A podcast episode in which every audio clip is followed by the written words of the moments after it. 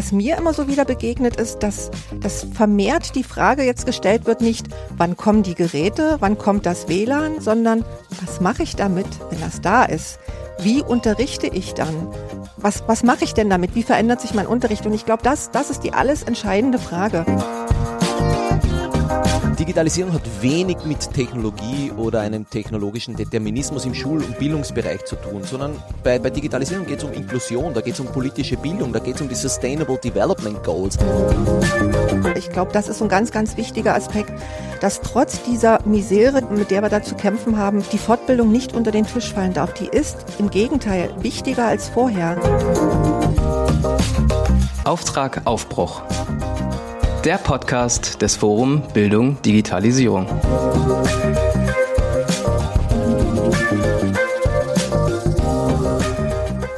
Herzlich willkommen zu dieser Episode in der Podcast-Reihe Auftrag Aufbruch. In dieser Folge geht es um Lehrkräftebildung und wir haben dafür zwei Menschen mit uns im Studio, die hervorragend aus der Praxis, aber auch von grundlegenden Überlegungen in diesem Feld berichten können. Das sind Ines Bieler und Thomas Strasser. Die werden wir gleich nochmal ausführlicher kennenlernen. Jetzt mal zum schnellen Einstieg den Überblick. Ines Bieler hat ähm, mindestens mal zwei halbe äh, Geschäftsfelder oder Arbeitsstellen, Richtig. neben all dem, was sie sonst noch macht. Projekt Dicola. Ähm, digital kompetent im Lehramt. Das macht sie am Zentrum für Lehrerinnenbildung der Martin-Luther-Universität. Das ist in Halle-Wittenberg. Es ist in Sachsen-Anhalt wo sie außerdem für das Ministerium zuständig ist mit ihrer anderen halben Stelle für die Führungskräfteentwicklung für Schulen, Schulleitung, könnte man einfach sagen. Ja, richtig. Thomas Strasser ist da aus Wien eingeflogen, Hochschulprofessor für Fremdsprachendidaktik und das heißt offiziell Technologie unterstütztes Lehren und Lernen an der PH Wien. Hallo. Wenn man sich Thomas sonstiges Aktivitätsfeld anschaut, ähm, kommt man schnell dazu zu sagen, das müssen wir später nochmal alles nach und nach durchgehen, weil es sehr, sehr viel ist, was mit modernen Formen von Lernen, Lehren und modernen Medien zu tun hat.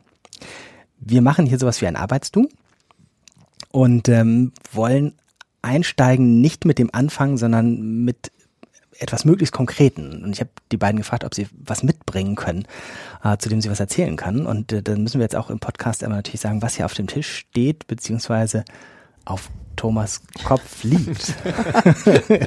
Ines, äh, okay. da steht eine Wasserflasche. Ja, und zwar steht da eine Soul Bottle, muss ich jetzt sagen, Achtung, Werbung. Weiß ich gar nicht.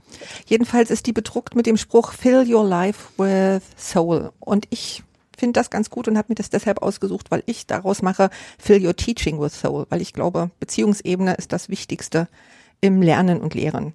Jetzt nicht so aus dem Aspekt pro Kuschelpädagogik und gegen Autoritäres, sondern ich glaube, es muss ein gutes Maß und ein gutes Gespür gefunden werden, einfach für das Miteinander von Lehrenden und Lernenden. Genau. Wir vertiefen das später. Jetzt gucken wir erstmal, was bei Thomas auf dem Kopf ist. Genau, mein Lieblings-Deichkind-Cappy. Bin ein riesengroßer Deichkind-Fan dieser ursprünglichen Hip-Hop-Band, die sich dann immer mehr zum Thema Elektro entwickelt hat. Also auch diese Band hat eine gewisse Transformation durchlebt und es gefällt mir insofern gut auch für meinen Job. Ähm, Deichkind hat es verstanden, auch ein bisschen den Zeitgeist aufzunehmen und sich weiterzuentwickeln von der Mucke her. Und was ich auch sehr cool finde bei Deichkind ist, sie tackeln das Thema der Digitalität auf eine sehr unprofessorale und nicht moralisierende Art und Weise. Und auch das ist für mich so ein Knackpunkt, wie man mit dem Thema der Digitalisierung auch in der Lehrkräftebildung umgehen kann und soll. Das sind für mich jetzt zwei spannende Perspektiven, weil sie ja beide ähm, nicht bei sowas, was man üblicherweise bei Lehrkräftebildung vielleicht ansetzen würde, beginnen mit Strukturen und äh, so weiter. Da werden wir auch noch drauf kommen in diesem Podcast.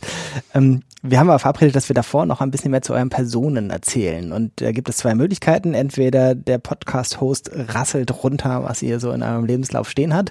Das macht eine schwierige Aufgabe bei euch beiden, nämlich zu kürzen, weil da sehr, sehr viele Aktivitäten stehen. Ähm, insofern würde ich gerne mit persönlichen Fragen an euch beiden einsteigen nochmal an der Stelle. Warum macht ihr Lehrkräftebildung? Warum macht das Sinn in eurem Leben? Ines, magst du wieder starten?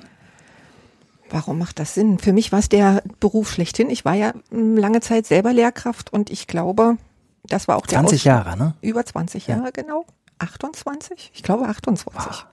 Ähm, aber ich glaube, in dieser Strecke merkt man irgendwann, dass ähm, auf der einen Seite das fachliche Wissen natürlich eine große Rolle spielt, aber dass gerade diese anderen Faktoren, ähm, didaktische Konzepte, ähm, psychologische Erkenntnisse, dass das immer im Fluss ist, sich immer weiterentwickelt.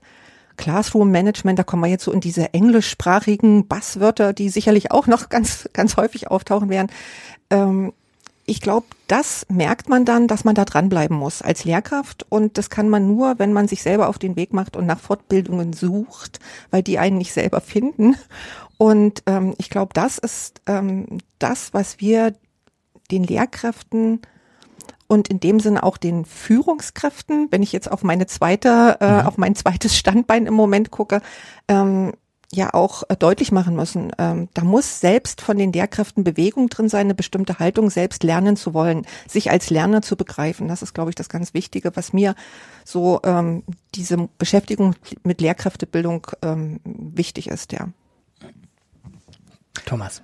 Ja, mich beschäftigt beim Thema Lehrkräftebildung einerseits auch ein bisschen meine Geschichte. Ich war auch früher Lehrer und hört sich vielleicht sogar ein bisschen romantisch an, aber ich wusste schon mit 15, dass ich Lehrer werden wollte. Äh, ein bisschen strange, weil grundsätzlich ist man dann ein bisschen verirrt.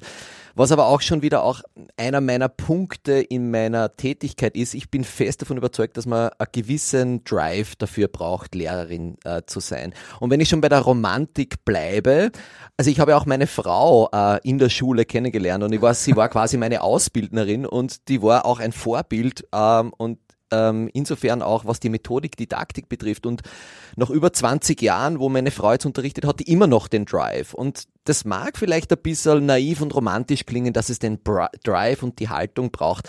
Aber ich glaube, die Lehrkräftebildung braucht äh, im Endeffekt auch das Verständnis dafür, dass es unterschiedliche Typen gibt. Und das ist, glaube ich, die größte Herausforderung, was mir in meinem Job der Lehrkräftebildung immer wieder noch so viel Spaß bereitet. Im Seminar, in der, Vor Vor äh, in der Vorlesung mit so viel unterschiedlichen Menschen zu tun zu haben. Das ist für mich das Wunderbare, aber auch möglicherweise einer der größten Herausforderungen, wenn es darum geht ich würde nicht nur Herausforderung, ich finde das auch eine Bereicherung. Mhm. Also ähm, verschiedene Perspektiven, verschiedene Hintergründe, Entwicklungen, da bringt jeder so viel mit und so viel ein. Also ich sehe das immer als, als schöne Chance, den Unterricht zu bereichern. Ja. Weil jeder tickt auch anders. Und ich stelle mir das ganz, ganz schlimm aus Schülersicht vor, wenn wir so ein ein Einheitsbild und eine Einheitshaltung und ein Einheitsvorgehen von Lehrkräften haben. Das wäre von, wenn wir in diesen alten Strukturen denken, Stunde eins bis sechs immer dieses selbe Schema. Und das ist mehr als ermüdend. Absolut. Also Herausforderung für mich ist ohnehin ein sehr, sehr positiv äh, besetzter äh, Begriff, wenn es darum geht, mit unterschiedlichen Menschen zu arbeiten. Und da braucht es aber möglicherweise auch ein Verständnis dafür. Und da sind wir genau wieder beim Punkt, dass man als Lehrkräfte Ausbildner möglicherweise nicht immer in seiner, sage ich jetzt einmal, ideologischen Komfortzone unterwegs ist. Und das ist quasi auch so ein Plädoyer, ne? einfach einmal ein bisschen über den Tellerrand zu schauen, auch wenn es vielleicht pädagogische Ansätze gibt, die man nicht so teilt. Ich glaube, das ist äh, total wichtig. Also ich bin kein großer Freund davon, wenn man sich jetzt auch Twitter-Diskussionen anschaut, dieses Entweder-Oder. Ja. ja. also diese Schwarz-Weiß-Malerei. Entweder supportest du das oder das. Das ist einfach äh, ein bisschen zu wenig. Da braucht es äh, gesamtheitlicheres Bild. Und das ist halt schwierig, das zu finden als Lehrerausbildner. Klar. Ja, definitiv. Das habe ich beim Podcasten, glaube ich, mal gelernt von, von Max Wotli, als er zu Gast war, hat er ein ah, leidenschaftliches ja, Plädoyer ja. gegen das binäre Denken, ja. das Entweder-Oder-Denken und für ein sowohl als auch Denken äh, geworben damals. Finde ich cool, dass du den erwähnst. Einer meiner quasi Mentorinnen, ein Mentoren, der mich mit seinen Vorträgen und mit seiner Haltung total geprägt hat. Wahnsinn.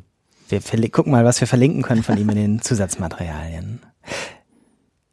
Das war ein hilfreicher Einstieg, damit wir, glaube ich, jetzt, wenn man euch noch nicht kennt, ein Gefühl dafür bekommen hat. Viele von euch, die beim Forum Bildung Digitalisierung häufig unterwegs sind, kennen euch vielleicht, weil ihr da ja eigentlich auch beide altbekannte Gesichter seid. Also auch da werden wir uns sicher noch mal irgendwas verlinken können an Vorträgen, an Texten, die ihr da für das Forum mit dem Forum Bildung Digitalisierung gearbeitet habt.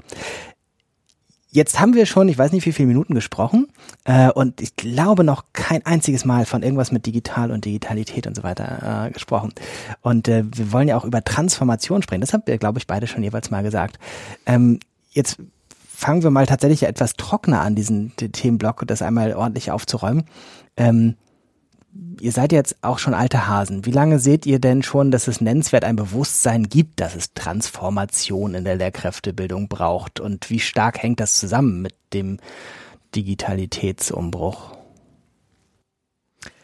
Also gefühlt äh, eine Unendlichkeit, dass sich was tut und dass man endlich jetzt äh, was tun muss, was die Digitalität betrifft. Also das geht schon äh, als ich anfing, auch in den, weiß ich nicht, Nullerjahren mit diesem Thema und wieder gab's das neue Weißbuch und wieder gab's die neue Transformation. Ich persönlich kritisiere ja den Begriff der Transformation ein bisschen, weil ja die Digitalisierung an sich ja auch so ein Plastikwort ist, so ein Buzzword, wo keiner eigentlich weiß, was es ist. Und ich glaube, wir müssen gar nicht so zu sehr über die Transformation sprechen, sondern auch äh, das Gefühl entwickeln, ähm, eine schulpolitische Realität zu haben. Das heißt, auch wenn es vielleicht ein bisschen unsexy jetzt daherkommt, aber wir brauchen so die Politik der kleinen Schritte. Ähm, wir brauchen nicht immer nur das Megawort äh, irgendwie oder die große Transformation. Viel leichter würden wir wahrscheinlich hin und wieder ans Ziel kommen, wenn wir realistisch einsetzen, was sind Rahmenbedingungen in der Lehrerinnenausbildung und was braucht's an digitalem Know-how, das wirklich kleinteilig schrittweise zu vermitteln und zu übermitteln. Also ich persönlich glaube, die Superlative der digitalen Transformation, das höher, schneller, weiter, das schreckt die Lehrkraft per se eher ab. Ja, und das ist, glaube ich, möglicherweise gar nicht so der Ansatzpunkt. Also ich persönlich könnte nicht definieren, was jetzt digitale Transformation ist. Ich meine, es gibt gewisse kulturphänomenologische hm, Definitionen, die möchte ich da gar nicht jetzt darlegen, sondern mir geht es eher darum, einmal zu schauen, was wäre denn eine Politik der kleinteiligen Schritte, auch wenn das vielleicht nicht ähm, jetzt zufriedenstellend ist für, für gewisse Stakeholder oder für gewisse Bildungsentscheider. Aber ich bin mir sicher, Ines, mhm. du hast da auch Erfahrung, wenn es darum geht, die Politik der kleinen Schritte hin und wieder zu, Erfolg, äh, zu ich würde, durchzuführen. Ich würde die Politik der kleinen Schritte auf Schulebene sehen mhm. und diese Ermöglichung in diesem großen politischen Rahmen, dass da quasi so ein, so ein großes Geländer ausgebreitet wird eine Spielwiese sozusagen, die die Rahmenbedingungen äh, schafft, aber wo die Schulen und die, äh, die Schulleitungen da mehr Autonomie haben, äh, bestimmte Entscheidungen zu treffen. Mhm. Ähm, ich tue mich vielleicht mit dem Begriff Transformation nie, nicht ganz so schwer. ja, der ist geläufig, aber das ist ja eins, wie du schon gesagt hast, äh, Thomas, eins der vielen, vielen Basswörter, die immer wieder auftauchen. Ich hatte heute auf diesem, auf dieser netten, langen, ungeplant langen Bahnfahrt äh, äh, Zeit, noch einen Artikel zu lesen von ähm, Dück. Den hatte ich auch getwittert, falls du den dann verlinken möchtest. Notiere ich sofort. Genau. Ähm, und ähm, das ging auch darum, genau um dieses Problem, auch ein bisschen auf die Bildung fokussiert, aber vor allen Dingen eben auf den gesamtgesellschaftlichen, vor allen Dingen wirtschaftlichen Prozess. Wir reden schon ewig lange von Transformation. Ähm, das ist immer wieder ähm, immer wieder was Neues, was, was erkannt wird, was verändert werden muss. Aber wir reden alle nur drüber. Die eigentlichen Veränderungen, diese kleinen Schritte, die notwendig wären, um wirklich Veränderungen zu bewirken, die finden, so kritisierte er, und ich fand den Artikel wirklich gut gelungen, die finden einfach nicht statt. Es wird mhm. immer nur philosophiert und es wird eine nächste Kommission ins Leben gerufen und es wird ein nächstes Papier äh, ähm, ja geschrieben und dann wird betrachtet und abgewogen, wo geht's hin, was wäre gut. Und in der Zeit, wo die Veränderung hätte stattfinden sollen, sind eigentlich alle schon weitergerannt. Und ähm, ja, ich glaube, das ist das Dilemma vom, vom Bildungssystem. Bildung ist, hat es natürlich auch schwer, aber ähm, ist ein relativ stabiles System, was sich langsam bewegt. Ich glaube, wir haben auch alle das Bild vom Tanker, das schon ganz oft bemüht, äh, das Bildungssystem als, als schwer steuerbare ist, ist denn in, äh, Sache in diesem Grundzustand eine Dynamik drin? Also ihr sagt, wir reden schon ganz lange davon, aber das Wir ist da ja nicht einheitlich. Also mhm. vielleicht wir drei, die an diesem Tisch sitzen, ähm, haben ein einheitliches Bild von ganz lange. Aber wie hat sich das entwickelt? Jetzt Stand 2022. Habt ihr das Gefühl, es geht wirklich in die Breite oder das ist mehr so ein Hype, der immer noch mehr Einzelne betrifft? Wenn ihr mal sagt, ihr müsst später mal das Geschichtsbuch einordnen, 2022, wie war das Bewusstsein für, es braucht Veränderungen in der Lehrkräftebildung? Besser besser als 2019. Wir wissen alle warum, was danach kam ab 2020. Ich glaube, das war so ein, so ein Außenpush, den das System auch durchaus gebraucht hat. Und ähm, ich glaube, jetzt im Moment ist es eben nicht nur diese, ja, Zwangs, dieser Zwangsschub in Richtung Digitalisierung, jetzt kommen auch noch diese Probleme dazu, wie Lehrkräftemangel, der bei uns in Sachsen-Anhalt ja, also ich weiß nicht, die durchschnittliche Quote liegt, glaube ich, bei einer Auslastung von 92 Prozent, hatte ich heute gelesen, ähm, für alle Schulen, über alle Schulformen hinweg. Und das kann es eigentlich nicht sein. Ähm, und das wird nicht nur in Sachsen-Anhalt noch schwieriger, dieses Problem, sondern das ist ja ein äh, deutschlandweites Problem. Ich weiß gar nicht, in Österreich, Österreich? wird es ähnlich sein, oder? Es, also wir haben ja äh, gerade die Diskussion. Also wir diskutieren gerade, und das muss ich schon auch sagen, auf die Frage zurückzukommen, 2022. Ich glaube, das Thema der digitalen Transformation oder der Digitalisierung ist jetzt schon mehr als Querschnittsthema aufgenommen worden. Und mhm. das finde ich total wichtig und cool. Also Digitalisierung hat wenig mit Technologie, Technologie oder einem technologischen Determinismus im Schul- und Bildungsbereich zu tun, sondern bei Technologie, auch bei Digitalisierung geht es um Inklusion, da geht es um politische ja. Bildung, da geht es um die Sustainable Development Goals. Auch wenn die jetzt natürlich in aller Munde überall auch sind, finde ich das total wichtig und cool, dass da im Endeffekt das Fach integrativ oder als Querschnittsthema gedacht wird. Das muss es ja sein, weil Digitalisierung ist ja ein gesamtgesellschaftliches Konstrukt und da geht es weniger darum jetzt, im Endeffekt zu bestimmen, welche Apps da wichtig sind. Aber ich, um auf Österreich zurückzukommen, da haben wir schon jetzt einen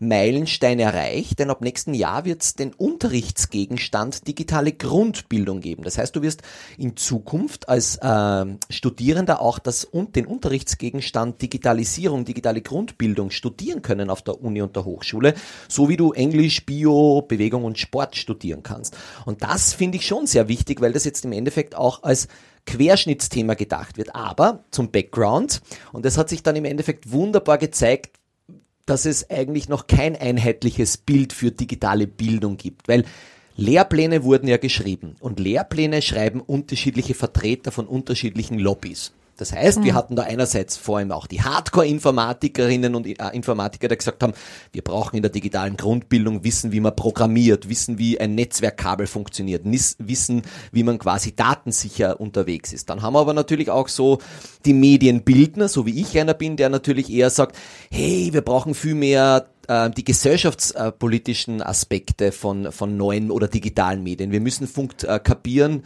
zu sehen, dass TikTok ein Lernmedium ist, auch wenn ich das jetzt nicht mag oder auch schon. Ja, Wir müssen kapieren, was denn im Endeffekt Hate im Netz äh, bedeutet. Was, wie gehe ich mit Cybermobbing um? Und da war eine hitzige Diskussion, diesen Lehrplan zu schreiben. Und das zeigt mir eigentlich, eigentlich auf wunderbare Art und Weise, dass noch keine Einigkeit dahingehend herrscht.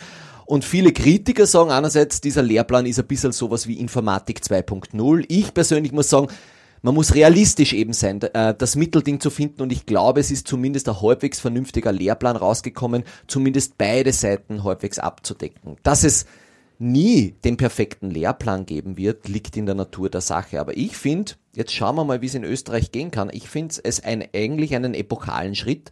Die Frage ist halt nur, wie die Ines auch schon gesagt hat, wie oder wer wird diesen Gegenstand unterrichten? Ja, weil viele trauen sich da im Endeffekt nicht drüber, das jetzt zu studieren, weil von den Rückmeldungen, wie Sie äh, sehr oft von Lehramtsstudierenden hören, ich habe ja nichts mit Technologie und Technik am Hut. Und das ist genau dieser falsche paradigmatische Ansatz, der leider Gottes immer noch ein bisschen herumschwirrt. Ich wäre ja auch immer noch als Techno-Nerd angesehen, obwohl ich eigentlich gar nichts mit Technologie per se zu tun habe. Ja? Aber es gibt ja auch nachweislich ähm, empirisch belegt, dass die Lehramtsstudierenden ähm, eben die nicht digital affine Gruppe ist. Und zwar die von den äh, Studierenden generell, die am wenigsten digital affine. Gut, da kann man jetzt lange drüber philosophieren, weshalb, wieso, warum. Aber ich finde es deshalb gerade so wichtig und um nochmal auf die Diskussion von ganz am Anfang, dieses Stichwort sowohl als auch und, mhm. und entweder oder zurückzukommen. Ich glaube, wir sind in Deutschland, naja, ein Stückchen noch zurück eben. Wir haben das Fach noch nicht, aber ich kann mich immer an diese Diskussion, Stichwort oder Hashtag auf Twitter, Pflichtfach Informatik erinnern. Mhm. Ähm, und ja, einerseits brauchen wir natürlich nicht noch ein neues Fach, dann müssten wir jetzt die Strukturdebatte aufmachen.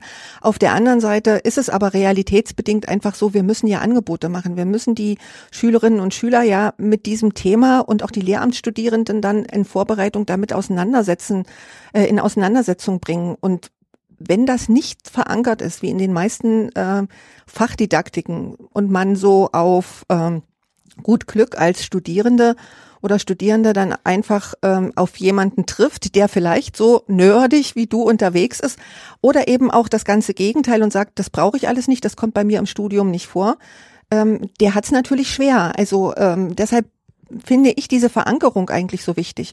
Vielleicht doch als Übergang, vielleicht wenn man so ganz optimistisch in die Zukunft blickt, ist das vielleicht in zehn Jahren nicht mehr nötig, wenn es dann überall Eingang gefunden hat. Aber so in Richtung Tanker bin ich da mit den zehn Jahren, naja, noch nicht ganz so optimistisch. Okay, aber wir haben eine Grundeinigkeit am Tisch, dass sozusagen die Richtung, in die der Tanker langsam sich dreht, die richtige ist. Ja. Ja. Wir haben äh, festgehalten, du Ines hast gesagt, sozusagen aus der Not getrieben äh, in den letzten zwei, drei Jahren, also jetzt ab 2020 für die Geschichtsbücher. ähm, und Thomas hat gesagt, äh, in Österreich quasi curricular getrieben ähm, durch Strukturen, äh, die geschaffen wurden. Und äh, ich würde schon sagen, dass es da tatsächlich ja genug Grund gibt, zumindest die Richtung für die richtige zu halten. Ja. In Deutschland haben wir mit dem neuen KMK-Papier von 2021 ein Papier, das würde wahrscheinlich diesen Podcast sprengen, aber ich Richtig. halte es für das unterwahrgenommenste Papier äh, im, der aktuellen Debatte. Da ist, finde ich, sehr viel für KMK-Verhältnisse wirklich ohne Ironie Revolutionäres drinne. Kann ich nur so unterstreichen und das würde ich überall auch äh, in die Schulen reinreichen wollen als Pflichtlektüre. Also unbedingt verlinken. Wird gleich notiert, ja. ähm, und jetzt würde ich es gerne ein bisschen äh, eng führen auf, auf tatsächlich, was bedeutet es für die Lehrkräftebildung. Ähm, ich bin ja nun nicht wie ihr tief verankert, sondern ein Gast sozusagen in diesem System. Und im Vergleich zu anderen gesellschaftlichen Bereichen oder Berufen scheint mir ähm, die Ausbildung viel, viel, viel stärker gewichtet als die Weiterbildung zu sein in der Schule, bei den Lehrkräften. Ähm, es wird wahrscheinlich wieder ein eigener Podcast, wenn wir sagen, warum ist das historisch so? Absolut. Aber, ähm, aber eine Grundfrage ist ja vielleicht dann tatsächlich das Spannungsfeld zwischen, äh, was, äh, was haben wir für Hoffnung, was mit einem veränderten Ansatz in der Ausbildung passieren kann? Wo braucht es die Weiterbildung? Wenn ich richtig recherchiert habe, haben wir den OECD-Vergleich die allerlängste Ausbildungszeit, zumindest in Deutschland. Ähm, ich weiß, dass es in Österreich zumindest nicht ganz anders ist. Mhm, Ähnlich, Ähm, sehr, sehr ähnlich, was- was die Dauer betrifft. Ja. Und ähm, da ist die Frage, reicht es aus auf die Ausbildung zu? Das war jetzt sehr suggestiv gefragt. Nein, aber vielleicht mögt ihr sozusagen eure Gedanken teilen. Ähm, wie können wir in einem Bedarf, wo man sagen kann, wir können eben nicht Jahrzehnte warten, bis wir das in der Ausbildung verankert haben und dann eine Generation nachgewachsen ist. Wie können wir das in der Lehrkräfte Aus- und Weiterbildung berücksichtigen? Es kommt ja immer so gerade das, das Schlagwort und das kommt auch wieder schon viele Jahre mehr Praxisanteile äh, für die Lehramtsstudierenden, die, die dann reinschnuppern sollen in die Realität. Ähm, das würde so oft als Lösung angeboten. Was mir dann auch noch einfällt, ist, glaube ich, vom letzten oder vorletzten Jahr ein Vorschlag, der mal in die Diskussion, in diese Umstrukturierungsdiskussion geworfen wurde. Vergleich mit dem dualen Studium. Ich glaube, das kam von der Telekom Stiftung als Vorschlag. Also diese Ausbildung im Sinne eines an das duale Studium angelehnte Kopplung mit Praxisphasen äh, umzustrukturieren. Also ich finde das ganz gut, wenn mal so diese, diese Mauern, diese aufgebauten strukturellen Mauern zumindestens vom Denken her durchbrochen werden. Ich glaube auch, das ist nicht allzu einfach und wird auch nicht so allzu schnell gehen. Aber ähm, ich bin auf alle Fälle dafür, ähm, diese Phasen, die wir jetzt haben. Wir haben ja die erste Phase, das ist das Studium. Wir haben dann die zweite Phase, die heißt bei uns ja dank dieser föderalen Struktur Referendariat, Vorbereitungsdienst, mh, aus, ach ja, es gibt x, x und es Varianten. ändert sich ja auch. Also, Und es ändert sich ich weiß nicht, andauernd, ob das genau. per se für Fortschritt spricht, aber es, man sieht Änderungen. Genau, man, man sieht die, aber hm, fraglich. Und dann gibt's die dritte Phase, wobei ich finde, man müsste auch diese dritte Phase eigentlich nochmal unterteilen in eine Berufseinstiegsphase und dann diese eigentliche, ähm, wenn es so schön heißt, wenn man diese Lehrerpersönlichkeit herausgebildet hat. Ähm, das dauert ja auch eine gewisse äh, Zeit. Ähm, und da ist es tatsächlich, wie du am Anfang gesagt hast, mh, in der dritten Phase, in der die Fort- und Weiterbildung der etablierten Lehrkräfte, die wirklich im Beruf tätig sind, ähm, stattfinden sollte. Also der Mehrheit.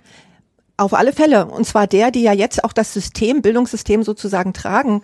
Da ist viel zu wenig ähm, Platz für diese Fortbildung da, für dieses Dranbleiben, für dieses stetige lebenslange Lernen. Das ist ja auch wieder so ein, so ein ganz wichtiger Aspekt, äh, dass man mit dem, mit dem ja, Zertifikat am Ende und dem Stempel, jetzt bin ich Lehrer, ähm, nicht das Lernen aufgeben darf und auf diesem Standpunkt bleiben, äh, stehen bleiben darf. Ähm, aber da, ja, haben wir mehrere verschiedene Sachen, die dem Ganzen so ein bisschen äh, entgegenstehen, wäre wieder der Lehrkräftemangel und immer dieser Hilferuf, wenn man dann Fortbildungen anbietet, ja, aber es darf ja nichts ausfallen. Aber ich glaube, das ist so ein ganz, ganz wichtiger Aspekt, dass trotz dieser Misere, die wir, mit der wir da zu kämpfen haben, die Fortbildung nicht unter den Tisch fallen darf. Die ist im Gegenteil wichtiger als vorher, weil ich glaube, es stehen so viele Umbrüche an und gerade wird sich diese, wir hatten es vorhin schon, oder Thomas hat es vorhin schon angeschnitten, was wir alle eigentlich unter Digitalisierung, Schrägstrich Digitalität verstehen und dass da ja, Änderungen bevorstehen und zwar struktureller Art und die werden von den Lehrkräften getragen werden müssen, die da jetzt gerade beruflich unterwegs sind und die brauchen dazu eine Fortbildung. Also äh, da muss sich unbedingt äh, was tun und das muss auch intensiviert werden. Wie das Ganze natürlich besser verstrickt werden kann, ich meine, ähm, unser ähm, Projekt, das DICOLA-Projekt, Digital Kompetent im Lehramt, ich sehe es so, es ist eine gute Idee, aber es sind einzelne Projekte. Und das ist ja, wenn ich so über Deutschland gucke und die Magst du kurz beschreiben, wo, wovon wir denn reden, wenn du sagst, das ist eine gute Idee? Was ähm, ist der Kern von Nicola? Einzelne, naja, einzelne Projekte zu initiieren. Ich bin ja für diese Vernetzung in diesem Projekt zuständig hinsichtlich äh, Schule aus der Universität heraus. Und wir haben da zum Beispiel Projekte oder ein Projekt, was die erste und die äh, dritte Phase miteinander verbindet und einmal die erste und die zweite Phase miteinander verbindet. Ohne die jetzt näher erläutern zu wollen, geht es mir aber darum, dass das einfach nur zeitlich begrenzte Projekte sind. Und das ist für mich eigentlich ein Tropfen auf den heißen Stein. Es muss verstetigt werden. Ähm, es muss eine, eine Etablierung stattfinden, dass sowas in die Breite getragen wird und dass die Möglichkeit besteht, dass Lehramtsstudierende und äh, Lehrerinnen im Vorbereitungsdienst zusammenarbeiten ganz normal und institutionell verankert, genauso wie auch die beruflich etablierten äh, Lehrkräfte, die jetzt unterwegs sind, auch mit einbezogen werden müssen. Aber da ist einfach, ähm, da fehlen Strukturen. Es funktioniert, so nehme ich das wahr und krieg's auch von anderen zurückgemeldet, meistens nur auf, ja, wie sagt man das jetzt? Ich kenne jemanden, der jemanden kennt und jemanden kennt und so ähm, stricken sich dann die Projekte zusammen. Und da, vielleicht kommen wir da ja auch noch hin, Stichwort Kompetenzzentren wäre da eine Möglichkeit, die ja jetzt so initiiert werden. Schreibe ich auf den äh, auf unseren Merkzettel. Ja, äh, genau. In Österreich ist alles viel einfacher. Denke ich. Yeah. Aber witzigerweise, weil die Ines ja die Kompetenzzentren erwähnt hatte, also ich bin ja auch dem Zentrum für Lerntechnologie und Innovation zugeordnet und habe hier auch meinen Arbeitsbereich und wir versuchen eben genau diese Fragestellungen, die uns, nicht nur euch, bewegt, ja auch so im, in der Ausbildung zu implementieren, dass sie auch ein bisschen nachhaltig sind. Jetzt bin ich mit dem Begriff Nachhaltigkeit ein bisschen vorsichtig, weil er natürlich ein sehr massiver ist.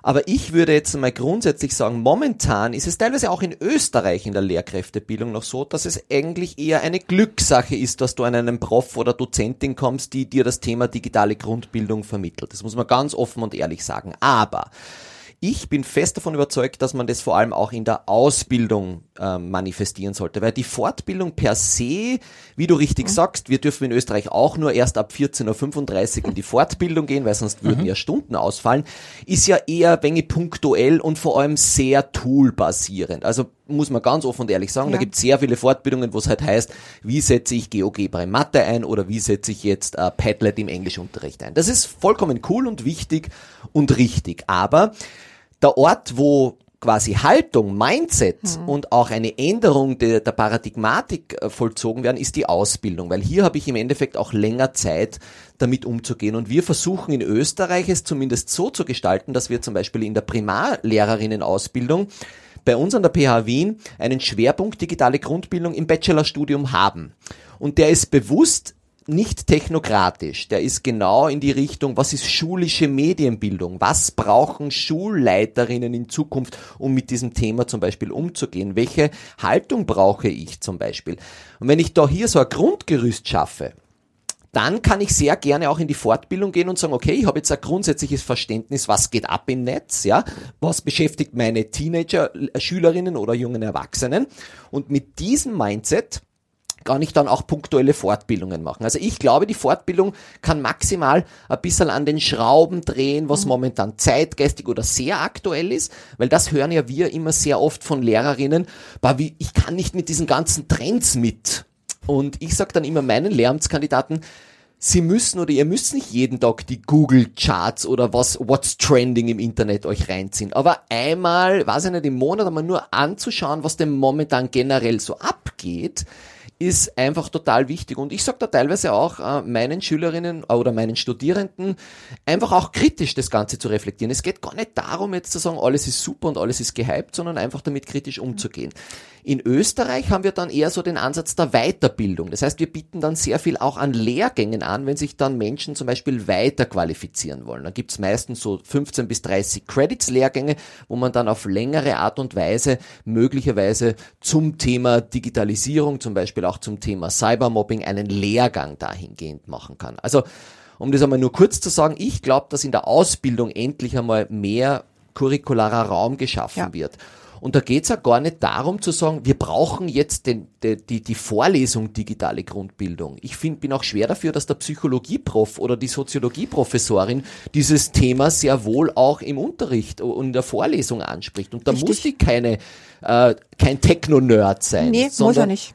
Im Gegenteil, es wäre doch super cool, wenn nicht nur wir, äh, wir als Fachdidaktiker oder auch Bildungswissenschaftler unseren Senf dazugeben, sondern ich fände es ja großartig, wenn die Psychologieprofessorin aus ihrer Sichtweise dieses Thema in, auch in der Entwicklungspsychologie zum Beispiel tackelt. Das wäre genau der springende Punkt. Verstehe ich, verstehe ich total und ist bei uns im Projekt auch so angelegt. Mhm. Es gibt eine Gruppe, die, ähm, ich sag mal, vor allen Dingen mit den Fachdidaktiken im Bereich der Lehre zusammenarbeitet und da äh, versucht, das so zu etablieren, dass die Lehrenden im Lehramtsbereich eben digital unterwegs sind, ihre eigenen Seminare, Vorlesungen, ihre Strukturen so anpassen, dass sie eben zeitgemäß sind. Das ist ja auch wieder so ein schönes Adjektiv, wo, wo man über die Definition mm, streiten kann. Aber absolut.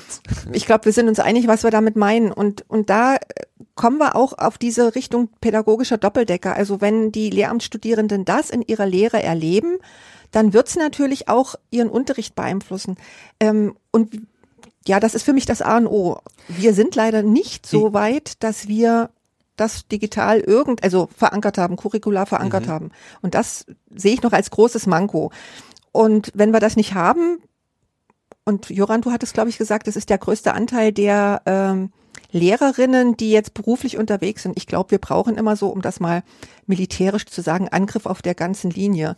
Also wir brauchen es in allen Phasen. Äh, mhm. Wir können uns nicht rausreden. Wir ja. können nicht so warten, bis die nachkommen, aber da muss es gesetzt sein. Und das mhm. stört mich eben auch, dass ja, wir warten erst mal ab und wir gucken mal, wo das hingeht und dann schreiben wir ein Programm und das dauert dann, bis das ins Modulhandbuch kommt. Und dann sind die Jahre weg. Mhm ihr, ihr habt jetzt schon ein bisschen viel im Konjunktiv geredet und es wäre schön und es müsste und ja. wäre das nicht toll und so weiter. Schade so. Äh, ja, aber ich würde das Bild vielleicht, also nach meiner Auffassung kalibrieren, weil du mhm. auch bei deinem Projekt äh, Ines Dikola sozusagen relativiert hast. Ähm, das, was in Dikola passiert, ist doch aber schon ein ganz entscheidender Fortschritt, dass beispielsweise ja. eine Vernetzung zwischen den Phasen stattfindet. Unbedingt. Und ähm, ich kann auch nur sagen, wir haben jetzt äh, zum Beispiel bei dem ähm, einen Projekt beim L2-Netzwerk, so nennt sich das. L2 steht einmal für die Lehramtsstudierenden und einmal für die LehrerInnen im Vorbereitungsdienst. Ähm, also ein kollaboratives Projekt, wo zusammen Unterricht erstellt wird, basierend auf einem Seminar aus der Universität und dann ähm, die Praxisumsetzung im Unterricht stattfindet, immer aus Teams von sowohl Studierenden als auch äh, den Lehramtsanwärtern. Aber ähm, ja, das, das ähm, muss eben verstetigt werden. Und es ist nur ein klitzekleines Seminar. Und da sind, ich müsste jetzt lügen, wenn ich die genaue Zahl sage, ich sag mal 20 äh, ja. Studierende, Lehramtsstudierende drin. Ja, wir haben aber 800. Mhm. Ja. Äh, das, das ist die Relation, wo ich gern äh, ansetzen würde und wo ich mehr Fortschritt und mehr Bewegung sehen ja. möchte. Für alle, die jetzt aber euer Projekt nicht so kennen, würde ich euch ermutigen, auch davon gerne mehr zu erzählen, weil das ist ja der entscheidende erste Schritt zwischen 0 und 20 ja. ist sozusagen noch wichtiger als der zwischen 20 und 800 nachher. Nee, wichtiger ist es nicht, aber kritischer sozusagen. Ne? Also wenn wir den Schritt zwischen 0 und 20 nicht zeigen können, äh, bleibt das eine theoretische Diskussion. Ihr könnt jetzt bei euch im Projekt sagen, guck mal da, es funktioniert, es macht Sinn. Machen wir. Und wir haben es auch schon so weit gebracht, dass es ähm, sozusagen vom Landesinstitut ähm, übernommen, gewertschätzt wird und dass jetzt dran gearbeitet wird, dass, dass es in die Breite kommt. Genau. Ähm, das Ja. sind, das sind die, ähm, die Schwierigkeiten aber, die man eben mit diesen strukturellen Hindernissen noch äh, zu tun hat. Und deshalb finde ich das österreichische Beispiel mit diesem Verankerung, mit dieser Verankerung im Fach so, so wichtig. Es, es füllt eine Lücke, die wir jetzt zurzeit noch haben. Und so, so einig wie wir uns sind, dass es eigentlich als Querschnittsthema in alle mh, Fachdidaktiken äh, Inhalte rein muss und als Selbstverständlichkeit, ebenso wie es Digitalität äh, ist, als kulturelle Praktik einfach als Selbstverständlichkeit wahrgenommen werden muss, so umgesetzt werden sollte, ist es eben doch nicht Realität. Und deshalb glaube ich, ist es wichtig, so einen extra Punkt zu haben im Studium. Das ist, ist es nicht auch Angriff auf ganzer Linie? Ein Fach und weiter Ja. an der Querschnitt? Ich wollte gerade sagen, weil ja auch der Podcast Auftrag Aufbruch, ja, und ich denke mir, Aufbruch gelingt nur, wenn ich einmal auch ins Tun komme. Ja. Und deshalb äh, finde ich es insofern wirklich cool, dass jetzt ein Unterrichtsgegenstand ähm, wirklich auf Schiene gebracht wird, auch wenn es möglicherweise curricular immer irgendwo zu, Schrauben zu Terrain gibt. Aber das Coole daran ist, die Leute machen sich Gedanken drüber, was braucht denn die Gesellschaft? Was braucht die Lehramtsausbildung, um gute digitale Grundbildungslehrerinnen auszubilden? Und wenn ich die Leute über diesen Diskurs führen kann, dann ist es das Beste, was passieren kann. Weil ich kann mich erinnern, vor 15 Jahren oder vor drei Jahren ist immer noch der Infrastrukturdiskurs äh, vonstatten gegangen. Ja, wir haben ja keine Tablets, wir haben kein WLAN, wir haben das und das nicht. Den gibt's natürlich nach wie vor, aber er hat sich verschoben. Und das finde ich gesellschaftlich eine total tolle Entwicklung, dass wir jetzt endlich drüber reden, was brauchen unsere Kids in der Schule und welche Lehrer braucht's, dass das mehr oder weniger auch unterrichtet wird. Auch wenn nicht jeder Lehrplan anfänglich perfekt ist. Aber das finde ich schon einmal ähm, einen interessanten Ansatz. Jetzt sagen natürlich viele Bildungsforscher auch möglicherweise, ob das wirklich so ideal ist, Verpflichtung in einen Gegenstand zu schaffen. Weil ein, eine Installation eines Gegenstandes, eines Pflichtgegenstandes, wie es in Österreich heißt, ist natürlich auch eine gewisse Art und Weise, jemanden zu verpflichten, etwas zu lernen. Und da wissen wir natürlich, dass das gelingen kann oder auch nicht. Aber letztendlich bin ich davon überzeugt, dass letztendlich, also dass die Pflicht möglicherweise der richtige Ansatz hier ist. Weil ich weiß noch, wir haben lange unverbindliche Übungen gehabt, heißt es in Österreich. Das ist im Endeffekt, das kann man als Schule anbieten, muss man aber nicht. Da würde es mich auch interessieren, wie generell auch Menschen dazu stehen, Digitalisierung zu verpflichten oder nicht. Das ist natürlich auch ein sehr heißes Eisen und braucht es auch diese äh, Diskussion, um auch den Aufbruch möglicherweise zu diskutieren. Ich weiß nicht, wie siehst du das im Sinne einer Verpflichtung? Ja, mit Verpflichtung tue ich mich auch immer, Ja, immer, äh, ja, also es ist Ja. eine schwierige Sache, aber äh, ma- man darf es eben auch nicht dem Zufall überlassen. Mhm. Also von daher äh, müsste es meiner Meinung nach ähm, zumindestens am Anfang so eine Verpflichtung, so ein Fach geben.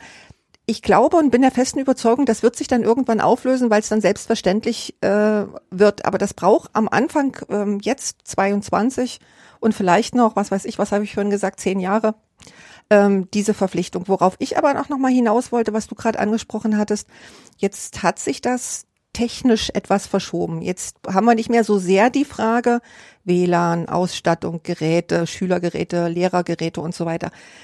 Das ist noch nicht alles da, wo es sein soll, das wissen wir auch alle. Aber ähm, was mir immer so wieder begegnet ist, dass, dass vermehrt die Frage jetzt gestellt wird, nicht, wann kommen die Geräte, wann kommt das WLAN, sondern was mache ich damit, wenn das da ist? Wie unterrichte ich dann? Was, was mache ich denn damit? Wie verändert sich mein Unterricht? Und ich glaube, das, das ist die alles entscheidende Frage den Leuten mitzugeben, so in allen Phasen, da sind wir wieder bei, bei dem Angriff auf der ganzen Linie, ähm, wie Unterricht denn dann aussieht, wenn die Geräte da sind, wenn das äh, WLAN zur Verfügung steht. Ähm, dass man nicht einfach einen analogen Unterricht in Technik übersetzt und äh, dann anstatt Füller Pen nimmt, äh, mal so ganz lapidar gesagt, sondern dass es einfach ein größerer Aufbruch ist. Ich würde gerne sozusagen die, die, ja, unsere, unsere Gegenstände, unsere Ziele, Inhalte gleich nochmal vertiefen, vielleicht auch mit der Frage, welche Kompetenzen äh, sind damit dann nochmal verbunden. Ähm, noch ganz kurz zu der Verpflichtung, ähm, weil es ja tatsächlich jetzt bei euch eine ganz große Selbstverständlichkeit hat, die Vorsicht gegenüber der Verpflichtung. Äh, könnt ihr das noch kurz reflektieren und sagen, woher das kommt? Weil auch da als Gast im System Schule irritiert mich das schon sehr. Ich bin ja, wenn ich nicht podcaste, im anderen Leben noch Co-Geschäftsführer so einer Agentur. Wenn irgendwas von Fortbildungsbedarf, wo ich sagen würde, das hat die Geschäftsführung für sinnvoll für alle erachtet, irgendwie nicht verpflichtend gemacht werden könnte, ähm, wäre ich sehr irritiert. So, ne? Also es gibt natürlich auch äh, einen ganz großen Bereich, wo irgendwie die Leute selbst besser beurteilen können als nicht. Aber im Zweifelsfall, dass es gar keine Möglichkeit für Verpflichtungen gibt für Weiterbildung in einem Bereich, ist schon ein relativ schulspezifisches, äh, eine spezifische Eigenschaft. Ja. Warum? Jetzt, jetzt wo du das sagst, ja. Äh, hat vielleicht damit zu tun, dass wir das so als Selbstverständlichkeit sehen, dass man sich weiterbildet und fortbildet. Auf der anderen Seite, wenn ich in das System Schule gucke und ähm, sehe, wie Fortbildungen organisiert sind, und ich bin ja auch lange in diesem System sozialisiert worden, dann ist es einfach so, es heißt, Fortbildungen sind verpflichtend. Und jetzt korrigiert mich, aber ich glaube nur Hamburg hat es mit äh, wirklich einer Verrechnung und einer gewissen Anzahl von Stunden drin. Alle anderen Bundesländer haben diesen Zusatz, es ist verpflichtend. Manche haben noch eine, eine Angabe von Stunden.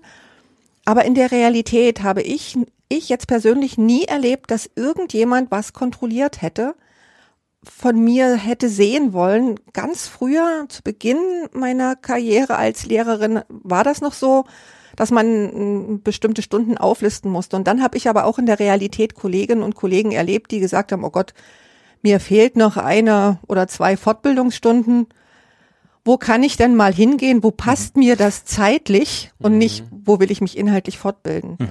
Das, ja, also ich kenne es von Bundesländern teilweise auch, dass dann Fortbildung verpflichtet ist in einem für meine Maßstäbe sehr geringen äh, Umfang, aber überhaupt nicht zum Inhalt. Also ich muss genau. nachweisen, dass ich Fortbildung Richtig. gemacht habe, aber was liegt vollkommen im individuellen Ermessen. Das ist in Österreich ähnlich. Ich meine, es gibt immer wieder gesetzlich, ge- gesetzliche Anpassungen, aber letztendlich, wenn du Gymnasiallehrer studierst in Österreich, kann es dir passieren, also ich sage ja dann, kann es dir passieren, weil ich, für mich ist es auch nicht nachvollziehbar, dass du nach deinem Studium kein einziges Mal mehr eine Fortbildung machen musst. Und das finde ich geht grundsätzlich fatal.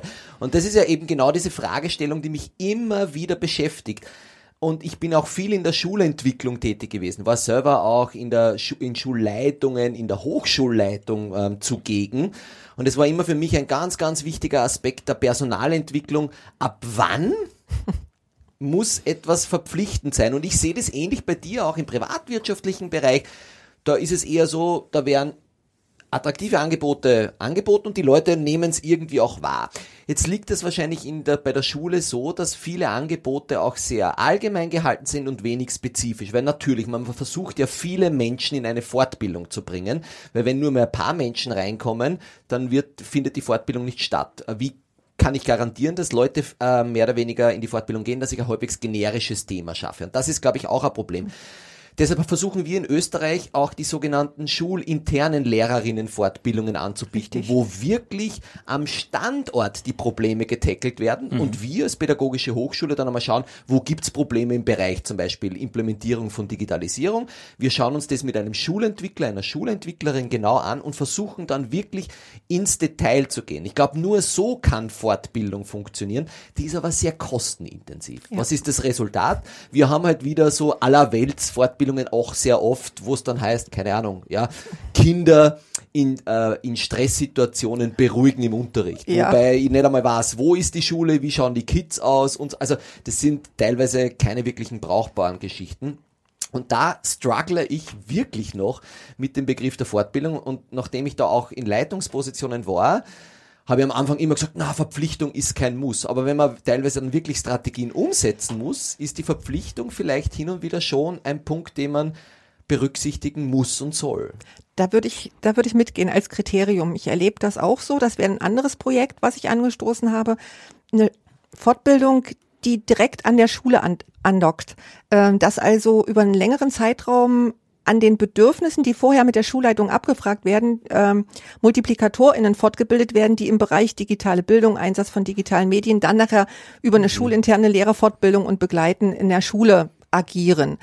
Ähm, da macht's für mich Sinn und da macht's für mich auch Sinn, dass da eine, eine Verpflichtung besteht, weil das ist ein strukturelles Problem, wenn man drauf guckt. Wir haben diese Fortbildungsinstitute auf Landesebene oder auch kleiner, je nachdem, wie groß das Bundesland sicherlich ist. Und die sind aber so allgemein, weil sie für alle Schulformen, für Mhm. jeden, für jede Lehrkraft gedacht sind. Äh, die sind nicht nachhaltig. Da fährt eine Person XYZ einmal, ich sag mal so eine Stunde hin, tut sich äh, diese Fortbildung für anderthalb Stunden an, fährt wieder zurück und am nächsten Tag ist sie alleine und verlassen, wieder in ihrem Schulkontext. Da fehlt die Anbindung. Also es muss eigentlich viel, viel, wir reden immer von Individualisierung und Heterogenität, das trifft für die Schüler zu, das trifft auch für die Lehrkräfte zu. Und wir müssen diese Fortbildungen an diese Heterogenität der Schulen anpassen mit den Problemen, die da vor Ort sind, mit den Fragestellungen. Und dann, dann kann ich sie, glaube ich, auch verpflichtend machen. Dann Als Schulleitung. Das ist ein Punkt, den ich auch immer wieder auch für Forum Bildung Digitalisierung schon geschrieben habe in ein, zwei Aufsätzen. Schulentwicklung im Kontext der Digitalisierung ist Queen und King. Ja, es geht nicht ohne Schulentwicklungs-Know-how. Und da braucht es natürlich Menschen, die einerseits in der Praxis verortet sind, aber auch in der Wissenschaft. Ich glaube, das ist ein ganz, ganz wichtiger Aspekt, dass wir natürlich verschiedene Entwicklungen immer auch wissenschaftlich begleiten müssen. Und da gibt es ja auch viele Kolleginnen, die das tun. Aber die Schulentwicklung im Kontext der Digitalisierung ist enorm wichtig. Ja, Haken hinter, Lösung gefunden. Schön. äh, dann gucken wir doch mal auf den Inhalt. Ähm, ihr habt beide ähm, gesagt, irgendwie, das sind alles so große Wörter mit der Digitalisierung und der Transformation und der Digitalität und so weiter. Was ist denn das, ähm, was ihr denn konkret in das Curriculum von Fortbildung oder Ausbildung reinschreiben würdet? Vermutlich können wir da jetzt auch nur punktuell was machen. Das äh, brauchen wir ein paar Wochen. Aber ist mehr wünscht dir was. Wünsch dir was. Also, ähm, Von den Kompetenzen ausgedacht, sagen wir vielleicht mal also so. ich würde jetzt äh, auch mal explizit sagen, was ich mir denn wünschen würde, weil das, was sich die Lehrkräfte wünschen, hatten wir vorhin schon mal von dir gehört, Thomas, oft immer so die, die Knackanfragen, das ist ein neues Tool und äh, was mache ich dann äh, so. Ich würde mir im Sinne von der Nachhaltigkeit und von einer neuen Art des Lehrens Networking wünschen. Also gerade dieser Aspekt des Netzwerkens wäre für mich auch für die Fortbildung enorm wichtig, weil man dann über den über den eigenen Tellerrand der Schule hinausguckt und ich habe das immer früher so verglichen, ähm, weil die sagen, okay, wir treffen uns auf einer Tagung und dann ha- machen wir Networking und dann war's das. Also es geht für mich über dieses so bildlich gesprochen Austauschen der Visitenkarten hinaus. Es muss ähm, nicht nur sein, guten Tag, ich bin der oder ich bin die und die, sondern ähm, wie arbeite ich? Äh, Ich lasse auch Einblicke dann gewähren, in wie arbeiten wir an unserer Schule, wie sieht mein Unterricht aus. Das hat für mich was mit Kultur des Teilens zu tun, unbedingt. Das hat was ähm, mit diesem lebenslangen Lernen zu tun. Und ähm, es muss unbedingt auch so ein großer Aspekt des Kuratierens, glaube ich, drin sein, Sachen wieder zur Verfügung zu stellen, aus, als Ergebnis des eigenen Arbeitens. Und wenn man das in die Fortbildung implementieren könnte, ich sehe es eher als Format, denn als Inhalt, dann äh, denke ich, haben auch äh, Fortbildungsinhalte eine größere, äh, ein größeres Potenzial, Wirkung zu entfalten. Für mich ist nämlich immer noch die Frage, so schön wie die Fortbildungen immer sind, die werfen eine Frage auf, die sind auf ein, zwei m, einzelne Lehrkräfte gerichtet, die aus der Schule teilnehmen. Aber vor dem Hintergrund der Anzahl der Lehrkräfte, der Anzahl der Themen, jede Lehrkraft hat meistens zwei Fächer und dann gibt's noch die Pädagogik, die Psychologie, äh, die Digitalisierung, alle Querschnittsthemen, die wir hier aufzählen können. Wenn jede Lehrkraft einzeln und alleine so eine Fortbildung besuchen sollte, dann, dann sind wir in 100 Jahren noch nicht fertig. Die Fortbildungsinhalte müssen nach Besuch der Fortbildung ins ähm, Kollegium m, ja, verteilt werden. Diese Dissemination dieser Inhalte, die ist, glaube ich, ein ganz wichtiger Punkt, um eine erfolgreiche Weiterentwicklung von Lernen und Lernen und von dieser Haltung auch ähm, bringen zu können. Und deshalb wäre für mich dieses Netzwerken am, am wichtigsten. Aber das ist eher nicht Inhalt, das ist vielleicht auch eher Format. Vielleicht fallen da ja Format und Inhalt zusammen. Zusammen, ja. Und Genau. für, für das Ziel Vernetzungskompetenz Ja. oder äh, ist ja nicht nur die abstrakte Kompetenz, sondern ja auch, du hast es beschrieben, ganz handfest Zusammenarbeit oder Ja. Kultur des Teilens, Arbeitsteilung äh, im doppelten Sinne. Ähm, Lass uns doch gerne nochmal nachdenken, wie man das denn tatsächlich irgendwie innerhalb von weniger als 100 Jahren in die Breite kriegt. Weil das ist ja tatsächlich in dem Feld vielleicht nicht so einfach, das äh, kollegiumsintern dann zu, was hast du gesagt, disseminieren? Ja. ähm, zu verteilen, Ja. weil genau das geht ja nicht im Sinne von, äh, ich komme zurück, erzähle, was ich da in den letzten Wochen gemacht Nee. habe, äh, innerhalb von 75 Minuten präsentiere ich euch das mal.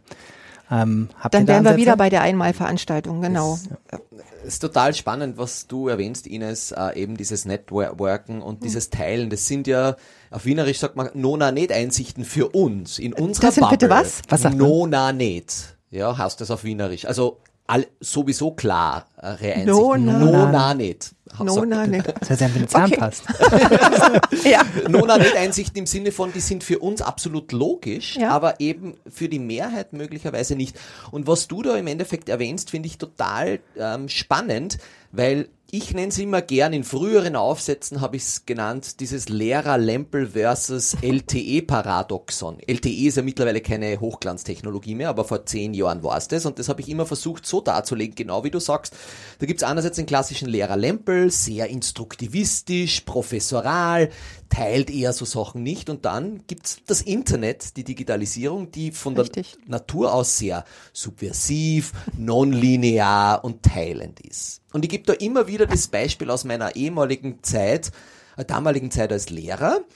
Ähm, ich habe da im Endeffekt einmal ein Skriptum für englische Zeiten zusammengefasst und geschrieben vor zehn Jahren und habe das auf die Moodle-Plattform hochgeladen, weil du das Stichwort Dissemination teilen sagst. Habe das den Kollegen zur Verfügung gestellt, habe gesagt, liebe Leute, nehmt euch das Skriptum, könnt's runterladen, verwenden. Na, was habe ich als Feedback bekommen? Was glaubt's? Rechtschreibfehler. Ja Ganz- der typische Lehrer. Nicht danke, super Leiwand auf Wienerisch. Da also fehlt ein Komma. Gut. Ähm, danke, lieber Thomas, aber auf Seite 12 fehlt ein Komma und dort ist ein Fehler. Das ist jetzt ein sehr plakatives Beispiel, aber es hat mich so wirklich, ähm, dann habe ich mir gedacht, ja, ist das die Haltung? Und deshalb bin ich auf dieses Lempel versus LTE-Paradoxon mehr oder weniger gekommen. Und das ist genau der springende Punkt. Witzigerweise, ich mache auch mit meinen Lehramtsstudierenden im Bildungswissenschaftsseminar Twitter für Lehrkräfte, weil ich genau fest davon überzeugt bin, dass gerade das Teilen Twitter eine großartige Börse zum Teilen ist. Aber ich habe versucht ein bisschen zu recherchieren, ob es was zum Thema Twitter für Lehrkräfte gibt. Es gibt super Aufsätze und Links, auch von euch, von eurer, von eurer Community, seien es jetzt ähm, die Elke Höfler oder auch die Edupunks äh, und so weiter und so fort. Aber ich habe gesehen, für Lehrkräfte an sich so eine Anleitung gab's nicht und dann habe ich halt selber ein Erklärvideo für meine Studios, äh, Studis produziert, was dann für mich dann auch immer noch ein Ding war, Twitter ist noch immer so ein bisschen nerdig für Ja. unsere Studierenden. Leider Gottes. Aber auch für die Lehrkräfte. Auch für die Lehrkräfte und im deutschsprachigen Raum ohnehin. Was im angelsächsischen Raum State of the Art ist, ist bei uns im Endeffekt gar nicht ähm, mehr oder weniger Thema. Also Nee. das ist ein Punkt. Und auf die Kompetenzen nur ganz kurz zurückzukommen. Ich würde eben sagen, Disseminierung und du hast das Kuratieren erwähnt und das ist so wichtig und ich bringe das in meinen Vorträgen immer gern, dass Lehrkräfte wie ein Museumskurator, Kuratorin diese Skills haben. Das heißt, ein Museumskurator, wenn der eine Ausstellung macht, geht er nicht in den Keller runter und nimmt irgendein Bild, weil wenn er jetzt eine Ausstellung zum Thema Impressionismus macht, dann geht der runter in den Keller und sucht halt dann Monet oder Manet Bilder raus. Also er greift nach dem richtigen digitalen Artefakt, um es dann zu präsentieren. Und ich glaube, das ist auch wichtig, weil das habe ich ein bisschen ähm, in, äh, beim ersten Lockdown gesehen, dass Leute einfach nur die Tools rausgeschmissen haben. Es gab nur Linklisten, es gab aber nie Unterrichtskonzepte oder Lernziele dahinter. Und es war dann für mich so ein bisschen bezeichnend, dass wir wieder nur auf der Tool-Ebene unterwegs sind und weniger im Bereich des Backward Pla- Plannings, also des Unterrichtsdesign. Und das kann man doch wunderbar verknüpfen, auch in der Lehramtsausbildung, dass man Unterrichtsplanung im digitalen Kontext ähm, unterrichtet. Da muss man kein technophiler Mensch jetzt de facto letztendlich sein. Und ich glaube, das ist total wichtig, ähm, dass man so ein Kurator, eine Kuratorin ist. Ich glaube, das ist voll wichtig. Und ganz kurz noch eine Sache, mit der ich tagtäglich kämpfe, und vielleicht habt ihr da Tipps, ist, mit diesem Information Overload umzugehen. Also Ja. ich habe Evernote, ich habe Ja. Asana, ähm, ich habe Google Drive und ich weiß trotzdem nicht, wie ich mein Wissen, auch mein persönliches, meine Unterrichtsmaterialien kuratiere. Also ich kann mich nur erinnern, das bringe ich auch immer, das Beispiel, meine Diplomarbeit schickte ich damals in der Uni ab mit Diplomarbeit Final, Final 1, Punkt, jetzt erst recht, Punkt, Doc. Aber wenn ich teilweise sehe, wie in Projektmanagementphasen in der Schulentwicklung das noch immer so ist, ja, dass da Final, Final, Final 1 geschickt wird, finde ich, ist das wirklich einer der wichtigsten Skills, auch für unsere Schülerinnen. Ähm, wie gehe ich mit dieser Mördermenge an Informationen um? Ja? Ja, und da kann nicht der Tipp meiner Meinung nach lauten, ähm, wie heißt es immer so schön, digitale Abstinenz. Na, na, na, Äh, na, na. also der Umgang muss damit Ja, gelernt werden. Also fix, geht nicht absolut. einfach ausschalten. Ähm, ich würde jetzt an der Stelle einfach nochmal sagen, wenn das Kuratieren so wichtig ist, da sind wir uns ja einig. Ich finde das Bloggen immer noch ganz gut, weil es ist einmal als Reflexionsinstrument für mich selbst Mhm. und ist auf der anderen Seite immer die Möglichkeit, Inhalte anderen zur Verfügung zu stellen. Also das, und da würde ich auch ein großes Potenzial zum Beispiel sehen in dieser zweiten Phase, wo wir immer noch vom Referendariat ausgehen und sagen, die müssen, ich glaube in Deutschland ist es im Moment so, die kürzeste Zeit sind zwölf Monate, die längste sind 24, je nach Bundesland. Und Ähm, nach aktueller Not. Das wird auch mal angepasst. Ja, ja. Ähm, und dann am Ende steht auch eine Benotung. Und das finde ich immer so krass.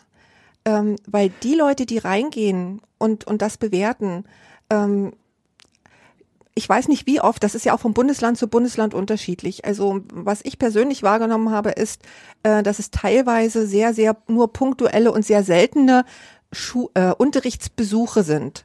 Und dass eigentlich die MentorInnen, die die Lehramtsanwärterinnen oder wie auch immer sie heißen mögen, begleiten, doch eigentlich die kompetenteren Leute sind, weil sie, sie hoffentlich jeden Tag im Unterricht erleben. Auch neben dem Unterricht, im Unterrichts, im Pausengespräch, in einer Elternversammlung, was auch immer. Da müsste doch eigentlich viel mehr Bewertungskompetenz liegen, als bei denen, die nur punktuell kommen. Und dann stellt sich für mich die Frage, am Ende, was sagt die Note dann aus, die aus diesen wenigen Schulbesuchen, Unterrichtsbesuchen gebildet wird? Für mich würde es viel mehr Sinn machen, jetzt sind wir wieder bei einem anderen Begriff, nicht unbedingt ein Blog, kann auch ein Blog sein, oder ein Portfolio abzugeben, ähm, wo der oder die ähm, Referendarin dann am Ende sagt, das habe ich in diesem Schuljahr geleistet, diese Projekte habe ich durchgezogen, ähm, hier habe ich mal ähm, gehadert mit einer Klassenarbeit und habe mich da mit dem Bewertungsstil und mit den Modalitäten auseinandergesetzt und habe was Neues probiert. Das so als Grundlage auch nachher für die Einstellung und Bewerbung zu machen, würde ich viel, viel spannender und echter und effektiver finden, ähm, auch für den, der dann einstellt, wenn es dann auch mal die Schulleiter sein dürfen und nicht einfach nur eine Behörde. Ähm, Und dann kann ich auch abgleichen, passt der zu uns an die Schule, passt der von der Haltung, von dem, was er getan hat, vom Erfahrungsbereich. Das wäre so eine spannende Sache. ich, ich finde wahnsinnig interessant eine Eigenschaft von allem, was ihr genannt habt. Ähm, und zwar sind eure Ansätze äh, für schon wieder, seid schon wieder über die Kompetenzen hinausgegangen, sondern gleich mit Lösungen, äh, wie man zu diesen Kompetenzen kommt, äh, habt ihr, habt ihr beschrieben. Und es sind jeweils Ansätze, die Fortbildung mit echten Problemen und echter Arbeit verbinden. Und zwar nicht als ob, also nicht sozusagen, ihr werdet vorbereitet auf die Situation, dass ihr mal zusammenarbeiten müsst oder dass ihr reflektieren müsst oder dass ihr Materialien für eure ähm, Unterrichtsgestaltung braucht oder für eure Bewerbungsgespräche oder sonst was, sondern es sind diese Sachen, die da passieren. Also es ist Arbeit an authentischen Problemen äh, und nicht als ob für äh, authentische Situationen.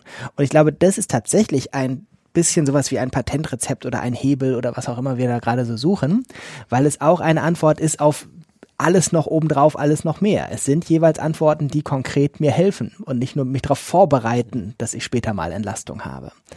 Und ich glaube, Aber- das ist für euch beide sehr selbstverständlich, aber insgesamt ein ja fast revolutionärer Ansatz, weil eigentlich Weiterbildung als als ob Problembehandlung konzipiert ist, wenn ich das richtig sehe, oder Ausbildung auch. Aber dann bräuchten wir auch eine neue Fehlerkultur. Und Ohne zwar, Konjunktiv.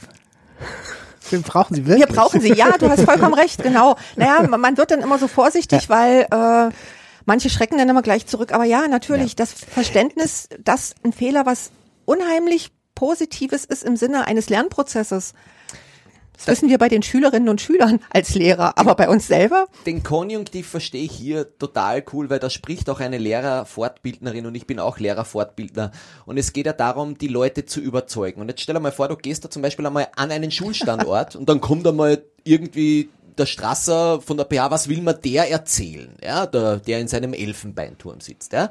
Und da ist schon ein Ansatz, Menschen zu überzeugen, einmal vorsichtig im Konjunktiv zu sprechen. Denn wir wissen schon, Theorie und Praxis, da ist schon ein Unterschied. Wir wissen alle, wie möglicherweise guter Unterricht funktionieren kann. Es geht aber darum, die Protagonistinnen abzuholen. Und da geht's auch darum, ein bisschen ein Gespür für die Zielgruppe zu haben. Und da wissen wir, dass wir mit Lehrkräften durchaus einmal ein bisschen mit Möglichkeiten ähm, arbeiten müssen. Ich kann ja nicht hingehen und sagen, so, wir müssen das und das machen. Weil wenn ich das sage, das ist guter Unterricht, dann schalten mir die sofort ab und blocken. Ja. Und das ist auch wieder der Punkt, wo ich sage, äh, es braucht auch ein schulentwicklerisches Know-how. Es braucht das Gespür für die Zielgruppe. Und deshalb bin ich auch immer so einer, der gerne mal ein bisschen mit Konjunktiv spricht. Weil wenn ich gleich im Indikativ spreche, dann glaubt der Lehrer, die Lehrerin, sie muss es sofort umsetzen. Ja? Und ich glaube da schon auch an die Wissenschaft. Und Rogers hat ja das in seinem Diffusionsmodell für Innovation ganz klar empirisch auch herausgefunden ich hole Lehrer und Lehrerinnen am besten ab, wenn sie sehen, dass ein positiver Effekt beobachtet wird. Das heißt, wenn die jetzt auch zum Beispiel ein Werkzeug im Unterricht einsetzen und sehen, dass Schülerin X dadurch jetzt in der englischen Grammatik besser wird. Und da sind wir wieder beim Punkt auch der kleinteiligen Schritte. Ich werde da teilweise auch durchaus einmal ähm, habe ich da äh, kontroversielle Gespräche mit meinen Kolleginnen, die da sagen, ja du immer mit deinen kleinteiligen Schritten, mit diesen E-Tappers, diesen einfachen, leicht verdaulichen E-Learning-Häppchen. Aber ich sag, so funktioniert teilweise mhm. auch Schulentwicklung.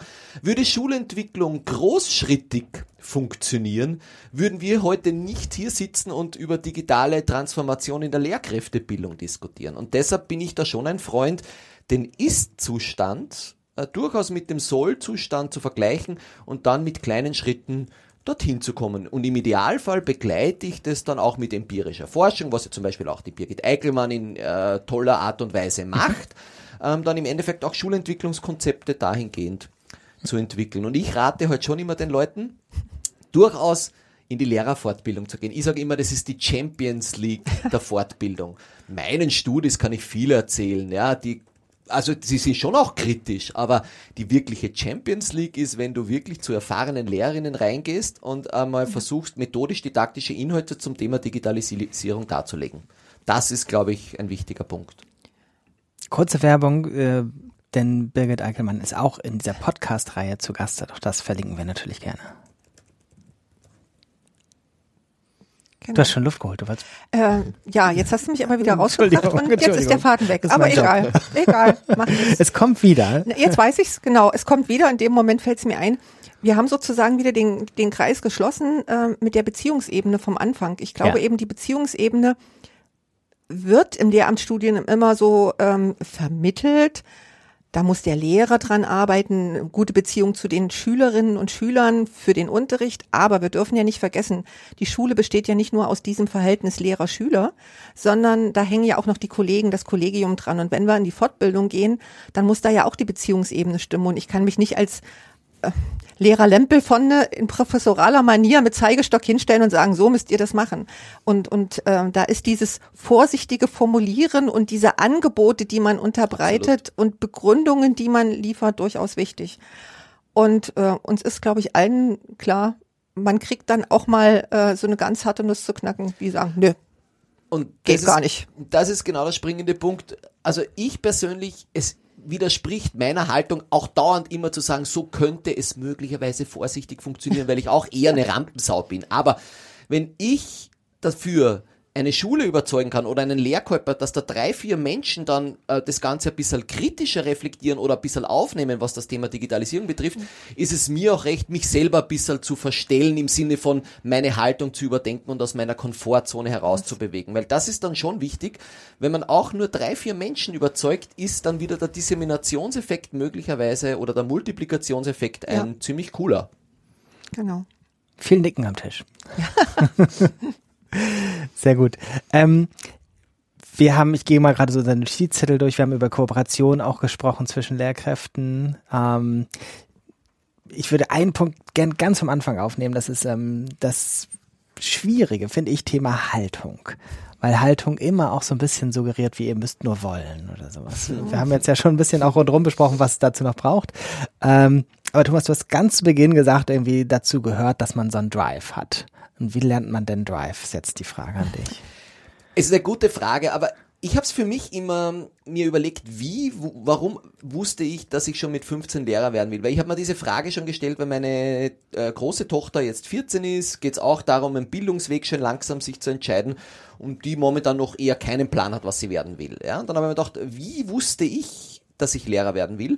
Und das kann ich unter anderem auch dahingehend erklären, dass es ein bisschen, weil ich für das Fach brenne. Also mich haben immer schon Fremdsprachen interessiert und ich habe einfach das Fach Englisch geliebt. Und das ist schon ein Grund, dass der Drive durch die Fachkompetenz auch mehr oder weniger initiiert wird. Da gibt's gewisse Studien und da gibt's auch gewisse Literatur, die das kontrastieren und sagen, wir müssen eher schauen, dass wir Generalistinnen als Lehrkräfte ausbilden. Ich bin Fachdidaktiker, ich kann aus meiner Haut nicht und ich finde, äh, eine gute Lehrkraft braucht auch den Drive und die Passion für das Fach. Ja, wenn ich für das Fach brenne, habe ich automatisch in meiner methodisch-didaktischen, aber auch pädagogischen Grundhaltung möglicherweise einen anderen Zug zum Tor. Also wenn du mich jetzt so fragst, würde ich wahrscheinlich sagen, den Drive wird man unter anderem auch durch die Liebe zum Fach entwickeln. Hört sich vielleicht ein bisschen sozialromantisch an. Es ist romantisch, aber es ist auch eine sowohl als auch Antwort übrigens, ja. die wir gerade mal äh, gesammelt haben. Ja. Ähm, und wie kann man die jetzt unterstützen?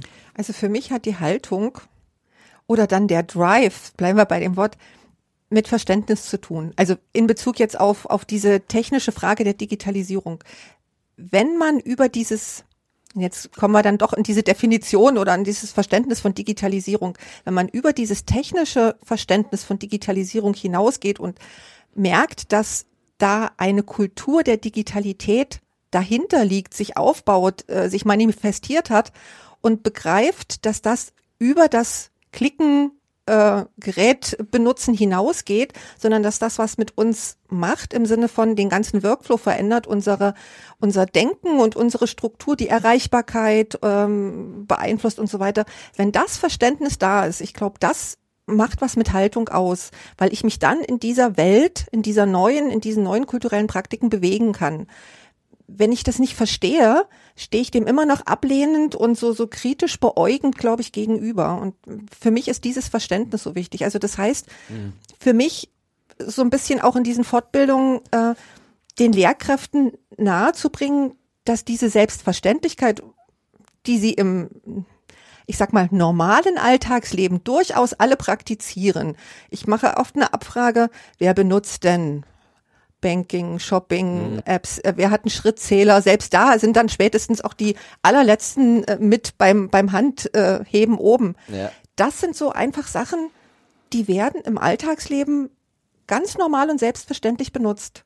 Aber in Schule soll dann auf einmal alles ausgesperrt werden, das macht ja keinen Sinn. Und die Schülerinnen und Schüler machen spätestens ihr Handy nach Verlassen am Schultor der Schule dann nachher das Handy wieder an. Also mhm. wie wollen wir die denn mit Lebensweltbezug war schon immer ein Schlagwort in der Pädagogik, wie wollen wir die denn am Leben teilnehmen und dafür fit machen, wenn wir alles aussperren? Und ich glaube, dieses Verständnis ist für mich eine hilfreiche äh, Komponente bei dieser Haltungsentwicklung.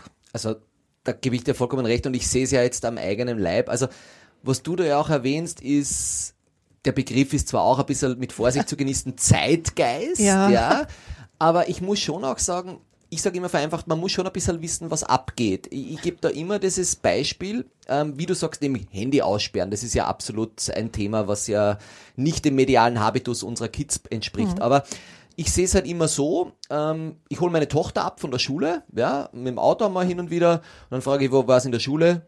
Ja, eh okay. Punkt. Wenn ich aber dann sage, hey, hast du schon einmal gesehen das neueste TikTok-Video oder das Instagram-Post von XY? dann kommen wir ins Reden. Wir schaffen quasi auch einen diskursiven Ankerpunkt. Und das ist total wichtig. Und da geht es jetzt nicht darum, dass ich jetzt das neueste TikTok von Jason Derulo oder keine Ahnung von Sean Mendes gut finde, sondern es geht darum, mit meiner Tochter darüber zu sprechen.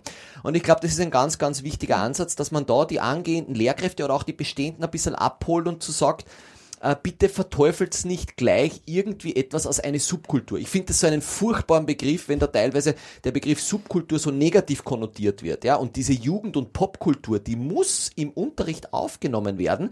Wir haben jetzt zum Beispiel auf der Pädagogischen Hochschule in meiner Vorlesung eine ziemlich interessante Veranstaltung gemacht. Wir haben Influencer eingeladen, die österreichische Influencer, die sehr viel Reichweite haben. Und wir haben die zu uns in die Vorlesung eingeladen und die durften dann mit meinen Studierenden diskutieren. Und siehe da, was da rauskommen ist. Am Anfang war ein bisschen Kritik, ja, was könnt ihr und was tut ihr? Und dann haben ihnen diese Influencerinnen einmal erklärt, was sie alles an Skills brauchen. Die müssen nämlich einerseits sehr resilient sein, weil sie sehr viel Hate erfahren. Sie müssen auch sogenannte unternehmerische Qualitäten haben. Die Studis hat's total geflasht, wie sie draufkommen sind, dass die Influencer auch Buchhaltung, Steuer machen müssen für die ganzen Deals, die sie haben. Also wirklich 21st Century Skills, wenn man so will. Und da hat's einen Knackpunkt gemacht, dass dann meine Studis gesehen haben, hey, das ist nicht alles Bullshit, was die machen, sondern die sind eigentlich ziemlich tough. Und das ist genau der Punkt, wo man vielleicht ansetzen könnte, dass man diese Popkultur, durchaus auch in die Lehrerinnenbildung, auch wenn es nur punktuell ist und auch wenn ich nur 20 meiner Studis erreicht habe, mit reinnimmt. Und das ist genau der Punkt, den du auch erwähnst. Dieses ständige äh, Wegsperren und dieses ständige Negieren ist im Endeffekt natürlich nicht der Ansatz, den wir brauchen, aber da sind wir uns, glaube ich, eh einig. Ja. Aber letztendlich hören wir es immer wieder von, es gibt nach wie vor Smartphone-Hotels oder Handyfriedhöfe in Schulen, wo man dann die Handys ja, reingibt. Park, ja. Parkplätze, glaube ich. Oder ja, Garagen. egal welcher Euphemismus es ist. Smart, Smartphone Garagen, glaube ja, ich. Genau. Oder sowas. Ja. Lass uns noch über ähm, ein, ein paar handfeste Sachen äh, reden. Ähm, wir haben vorhin die Kompetenzzentren erwähnt. Jetzt muss man einordnen, die wir führen dieses Gespräch im Spätsommer 2022. Wenn man das später hört, gibt es die Kompetenzzentren entweder schon in echt und so, wie sie heute geplant sind, oder ganz anders, oder es kam noch anders. Insofern spekulieren wir vom heutigen Stand der Dinge aus. Die Kompetenzzentren sind geplant als äh, vier fachlich bezogene Kompetenzzentren in Deutschland, die ähm, durch Bundesförderung ins Leben gerufen werden und digitales und digitales Entschuldigung, nochmal, digitales und digital gestütztes Unterrichten in Schule und Weiterbildung ähm, erforschen, ermöglichen, vernetzen sollen. Neben diesen vier fachlich orientierten Sachen gibt es noch so ein übergreifendes oder in der Mitte stehendes Ding. Das ist das, Achtung, die wissenschaftsgeleitete Vernetzungs- und Transferstelle im Rahmen des Forschungs-, Innovations- und Transferprojektes Kompetenzzentren für digitales und digital gestütztes Unterricht in Schule und Weiterbildung. Ähm, das klingt jetzt alles erstmal nach ähm, offiziellen Bekanntmachung von Ministerien. Aber vielleicht habt ihr ja konkretere Bilder, was das bringen könnte oder auch wieder ein Wünsch dir was. Ines, du hast vorhin schon mal was angedeutet. Ja, ähm, das erste fachlich bezogene, da ist die Ausschreibung schon abgeschlossen, das war der MINT-Bereich. Dann gibt's äh, demnächst, so hoffe ich doch, ähm, sprachliche Sprachen, Gesellschafts- und Wirtschaftswissenschaften. Ich, ich lese ab ja, übrigens nicht, dass jemand denkt, ich wüsste das besser als Ines. Ines ist so viel näher dran, aber ich kann ablesen. Äh, das zweite musisch-kreative Fächer und Sport. Und drittens digitale Schulentwicklung und digitale Kommunikations- und Kooperationsformate. Sowie? Schulleitung. Genau. und dann äh, die Transfer, Vernetzung und Transferstelle ist jetzt, glaube ich, in der Ausschreibung drin mhm. gerade. Und die anderen sollen wohl noch kommen. Anlauf ist, um bei den Zahlen zu bleiben, dann nächstes Jahr im Frühjahr 2023. Ähm, ich halte die Kompetenzzentren für eine, für eine sehr wichtige und gute Idee, nämlich die ursprüngliche Idee, das zu bündeln und ähm, den Transfer, so, also die Vernetzung von Theorie und Praxis hinzukriegen. Ich erlebe es immer wieder, ich weiß nicht, wie es in Österreich ist oder wie es an anderen Stellen aussieht, ich erlebe immer wieder, dass da noch eine Lücke klafft zwischen universitärer Lehramts, ähm, ja, ist ja auch immer nicht ein so gern gehörter Begriff, aber das Lehramtsstudium generell und alles, was in Uni steckt und äh, der schulischen Praxis. Also da, da geht's oft strukturell bedingt schon nicht so gut ähm, zusammen und ähm, da sollen die Kompetenzzentren wirklich mal so die die Sache bündeln und für einen Transfer sorgen von A nach B und natürlich auch wieder mit Rückmeldung zurück und ähm, Reflexion und Überarbeitung und Evaluation. Ähm, ich finde das ein, ein gutes eine gute Idee und ich finde das ähm, nicht ganz so günstig gelöst mit diesem äh, mit der Förderung vom BMBF in Richtung Schule, aber da liegen ja unsere föderalen Strukturen irgendwie so quer dazwischen, weil BMBF und Förderung äh, in die Länder, ja, dann wissen wir ja, wie es aussieht. Ähm, trotz allem glaube ich, da wird sich was tun, weil auch die Ausschreibungen bundeslandübergreifend angelegt sind. Und das ist, glaube ich, ein Punkt, den ich vorhin schon angesprochen habe, der da realisiert werden kann, bleibt ja abzuwarten, nämlich diese An das Anschließen ähm, auf verschiedenen Ebenen. Also wenn wir jetzt äh, von ähm, Sachsen-Anhalt mal nach Thüringen gucken oder nach Niedersachsen oder nach äh, Brandenburg, da sind ja die föderalen Strukturen unterschiedlich, aber durch diese bundeslandübergreifenden Kompetenzzentren soll eben einfach dafür gesorgt werden, dass das, was dort entwickelt und transferiert wird, eben auch in anderen Bundesländern anschlussfähig ist, was die Plattform betrifft, die Konzepte, die Ideen, die Projekte. Und das ist für mich so ein ganz wichtiger Fakt, der diese föderalen Strukturen schon mal aufbricht. Das ist ein, ein Vorteil, den, den ich wirklich sehe und auf den ich hoffe. Das muss ich mal so sagen. Und ich speziell mit, diesen, äh, mit diesem Engagement jetzt in der Führungskräfteentwicklung freue mich auf den von dir letztgenannten auf diese äh, Bekanntmachung mit dem letzten Punkt, äh, was diese mhm. wo die Schulleitung mit drin sind. Genau, weil ich glaube, das ist für mich so ein, so ein Einfallstor für Veränderungen, weil die Schulleitung für mich gerade gerade so vom Verständnis her ja der Türöffner sein können, um Veränderungen in Gang zu setzen, zu begleiten, zu unterstützen, aber eben auch mal negativ gesehen auch zu verhindern. Wenn die mhm. einfach sagen, nee, beteiligen wir uns nicht, wollen wir nicht oder will ich nicht als Schulleitung, fördere ich nicht, äh, ich lasse den Kollegen nicht zur Fortbildung und so weiter, dann kann die wirklich eine Menge blockieren, die Schulleitung. Und insofern freue ich mich drauf, dass da jetzt was in die Gänge kommt. Und wer weiß, wann, wer den Podcast wann hört. Ich hoffe, dass sich dann zum Positiven was getan hat. Mhm.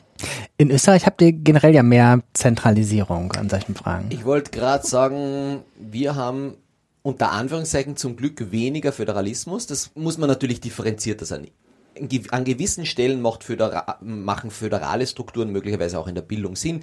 Aber was wir in Österreich haben, ist halt schon, dass wir auch sogenannte Bundeszentren, jetzt heißen sie nationale Kompetenzzentren, schon seit Jahren haben. Da haben wir auch in Österreich das sogenannte E-Education Austria nationale Kompetenzzentrum, das sich genau als diese Transferstelle versteht, Digitalisierung, Schulentwicklung und auch universitäre Ausbildung miteinander zu verknüpfen. Und da haben wir eigentlich im Endeffekt viele gute Erfahrungen, was das betrifft.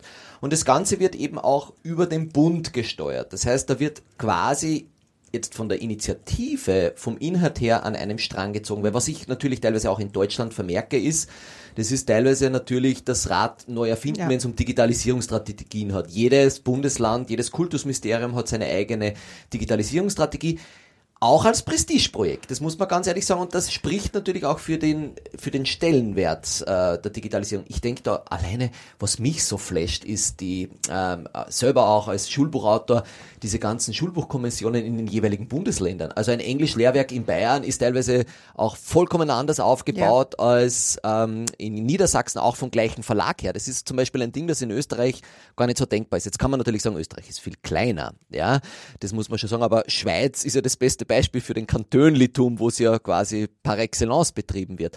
Also ich glaube, dass natürlich hier eine Bundesstruktur sicherlich der Weg in die richtige Richtung ist, genau wie du sagst, dass es vor allem um diese kleinsten gemeinsamen Nenner in der Digitalisierung braucht es eine Bundesinitiative. Ganz genau. Und vor allen Dingen fürs Teilen. Ich glaube auch, dass es eben ähm, dieses Networking, was wir vorhin in der kleinen, ähm, mhm. auf der kleineren Ebene besprochen haben, ist da wirklich in, auf diese größere Ebene gehoben. Und wenn die Bundesländer miteinander reden mhm. und sich austauschen und endlich mal dann nicht das Rad neu erfinden müssen, weil ja XYZ schon im Bundesland ähm, schon vorhanden ist, äh, sondern es kann dann übernommen werden, mhm. es kann angeschlossen werden. Also das, das finde ich ganz gut und ich verspreche mir da auch wirklich äh, ja einen Anschub davon. Hab aber auch gleichzeitig so meine Bedenken, weil die Laufzeit zweieinhalb Jahre ist sehr sportlich. Mhm. Und ähm, ja, wir wissen alle, wie das mit der Projekteritis ist. Was ja. kommt danach? Und äh, ich fand interessant, wie du gerade nochmal einen halben Satz reingebracht hast, dass sozusagen das, was auf der individuellen Ebene passiert, da auch auf organisatorischer, institutioneller Ebene passiert. Also sozusagen so ein Vernetzt euch Aufruf. Ähm, der, der Ines Bieler Vernetzungsaufruf 2022. Gerne. ähm, der ja auch zu dem passt, was wir jetzt immer wieder gehabt haben. Ne? Die, die, die, ähm, Verbindung, das sowohl als auch. Das ähm, Angriff auf ganzer Linie. Vielleicht muss es als Podcast-Fazit jetzt bei uns eher Aufbruch auf ganzer Linie heißen. Mhm. Das passt zum Namen dieser Podcast-Reihe. Auftrag, Aufbruch. Mm, ich würde gerne jetzt nochmal so ein bisschen sammeln, ob ihr irgendwas habt, was ihr sagt, das müssen wir unbedingt jetzt in diesem Gespräch hier noch unterbringen zum Thema. Danach habe ich noch einen Bonustrack mit euch vor. Ähm, aber jetzt mit unserer Frage nach der Lehrkräftebildung, Ausbildung, Weiterbildung, wo ihr sagen würdet, das sollten wir noch ansprechen? Oder auch nur verlinken? Das ist eine gute Frage. Vieles, vieles wurde schon meiner Meinung nach auch erwähnt. Ich überlege gerade laut. Tja, man könnte sicherlich aus vielen Themen immer extra nochmal einen Podcast machen und in die mhm. Tiefe gehen, aber so flächendeckend ich glaube auch. Und was die größte Herausforderung ist, mit der ich auch immer wieder ein bisschen kämpfe, ist natürlich auch dann, weil du erwähnt hast, Patentrezepte äh, zu entwickeln. Das ist einerseits cool, andererseits wahrscheinlich unmöglich, ja. Ähm, aber ich glaube schon, was ich total spannend fände, wäre auch einmal zu sagen, die Community zu fragen, was ist denn so wirklich der kleinste gemeinsame Nenner an drei Buzzwords, was Lehrkräftebildung in der Digitalisierung braucht? Enorm schwierige Frage. Aber letztendlich, um auch Rezepte entwickeln zu können, braucht es wahrscheinlich auch einmal einen, sage ich einmal, einen ideologischen und diskursiven Schulterschluss der Community. Ja? Und Weil auch eine Reduktion, glaube ich. Eine Reduktion. Wir wissen aber natürlich, dass Reduktion immer diffizil ist, weil dann ja. heißt es wieder, wir tun über äh, vereinfachen, wenn es ja. um das geht. Ich bin vorsichtig mit Patentrezepten, aber wenn ich jetzt das aus meiner Erfahrung sagen kann, ist mir vor allem in der Transformation der Lehrkräftebildung, wenn es um den Aufbruch geht, sicherlich das Thema Haltung, Verständnis für Popkultur und auch kritische Reflexion dieser digitalen ähm, kulturellen Techniken. Ich glaube, das ist ein ganz, ganz wichtiger Aspekt. Und da müssen wir unsere Lehrkräfte auch schon hinbringen. Plus, das muss ich schon sagen, das Verständnis für das jeweilige Fach. Also ich glaube, man kann nur, auch jetzt, wenn wir wieder auf der Tool-Ebene sind, Tools gut vermitteln, wenn man im jeweiligen Fach auch weiß, wie die Methode äh, funktionieren könnte. Also das, glaube ich, ist schon ein wichtiger Aspekt. Das ist ja auch immer die Schwierigkeit mit diesem, also so merke ich das bei uns an der Uni, mit diesem curricularen Verankern. Mhm. Deshalb bewundere ich dieses äh, digitale Grundinf Grundbildung, Grundbildung, ja. Informatik. Ich weiß gar nicht mehr, wie es offiziell heißt bei euch. Digitale Grundbildung heißt jetzt der, okay. Unterricht, der Unterrichtsgegenstand, ähm, ja. Weil meiner Meinung nach sind ähm, diese Sachen so ein bisschen von der Metaebene her zu sehen, wie setze ich was ein, äh, was kann ich damit machen, die brauchen immer die fachliche Anbindung. Mhm. Und ähm, es geht nicht ohne diese fachliche Anbindung und mhm. dann äh, sind natürlich die Fachdidaktiken wieder gefragt, die da einsteigen müssen eigentlich. Und ich krieg auch nur oft die Lehrkraft in der ja. Lehrerfortbildung über das Fach, muss man auch ja. ganz offen und ehrlich sagen. Ja, ich krieg's halt einfach mit ein, wenn ich da ein tolles Unterrichtsbeispiel für den Geografieunterricht herzeige in der Fortbildung, dann kriege ich die Lehrkraft womöglich einfacher, als würde ich jetzt über die Haltung an sich sprechen. Ja? Aber wenn ich es cool mache und geschickt mache, dann baue ich in dieser Unterrichtssequenz für Geografie genau diese kulturellen, kulturphänomenologischen Aspekte der Digitalisierung ja auch ein. Ja. Wer sagt denn, dass ich TikTok und Influencertum nicht in den Geo-Unterricht? Dann mache ich halt eine Unterrichtseinheit zum Influencer uh, around the world ja, ja. zum Beispiel. Also ich glaube, es braucht einfach ein bisschen Kreativität, äh, wenn es darum geht, auch die Leute ein bisschen zu catchen. Aber wie definiert man Kreativität? Das ist total schwierig. Also ich persönlich würde sagen, ich bin generell ein kreativer Mensch, aber ich kann nicht sagen, warum, muss ich ganz ehrlich sagen. Das ist wahrscheinlich auch ein Punkt, der vielleicht ein bisschen unzufriedenstellend ist, jetzt um diese Frage zu beantworten. Du, du hast zweifellos auch den Drive. Übrigens, wenn man, ich weiß nicht, ob man das im Podcast später hört, äh, der Thomas ist ja nicht nur außerhalb des Podcastens ein sehr, sehr, sehr ambitionierter, nicht, ähm, wie sagt man, wenn man auch die Ambition erfüllt, ein ähm, herausragender Läufer.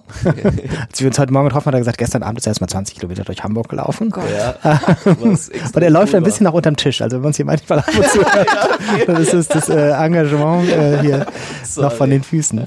Ähm, Entschuldigung, ich habe schon wieder nee, nee, deine ähm, Gedanken abgebrochen. Ich wollte noch, noch auf eine Sache hinaus, die mir ein paar Mal schon auf der Zunge lag und weil wir immer so auf die Fachdidaktiken, die Anbindung ans Fach, an das Fachliche generell kommen.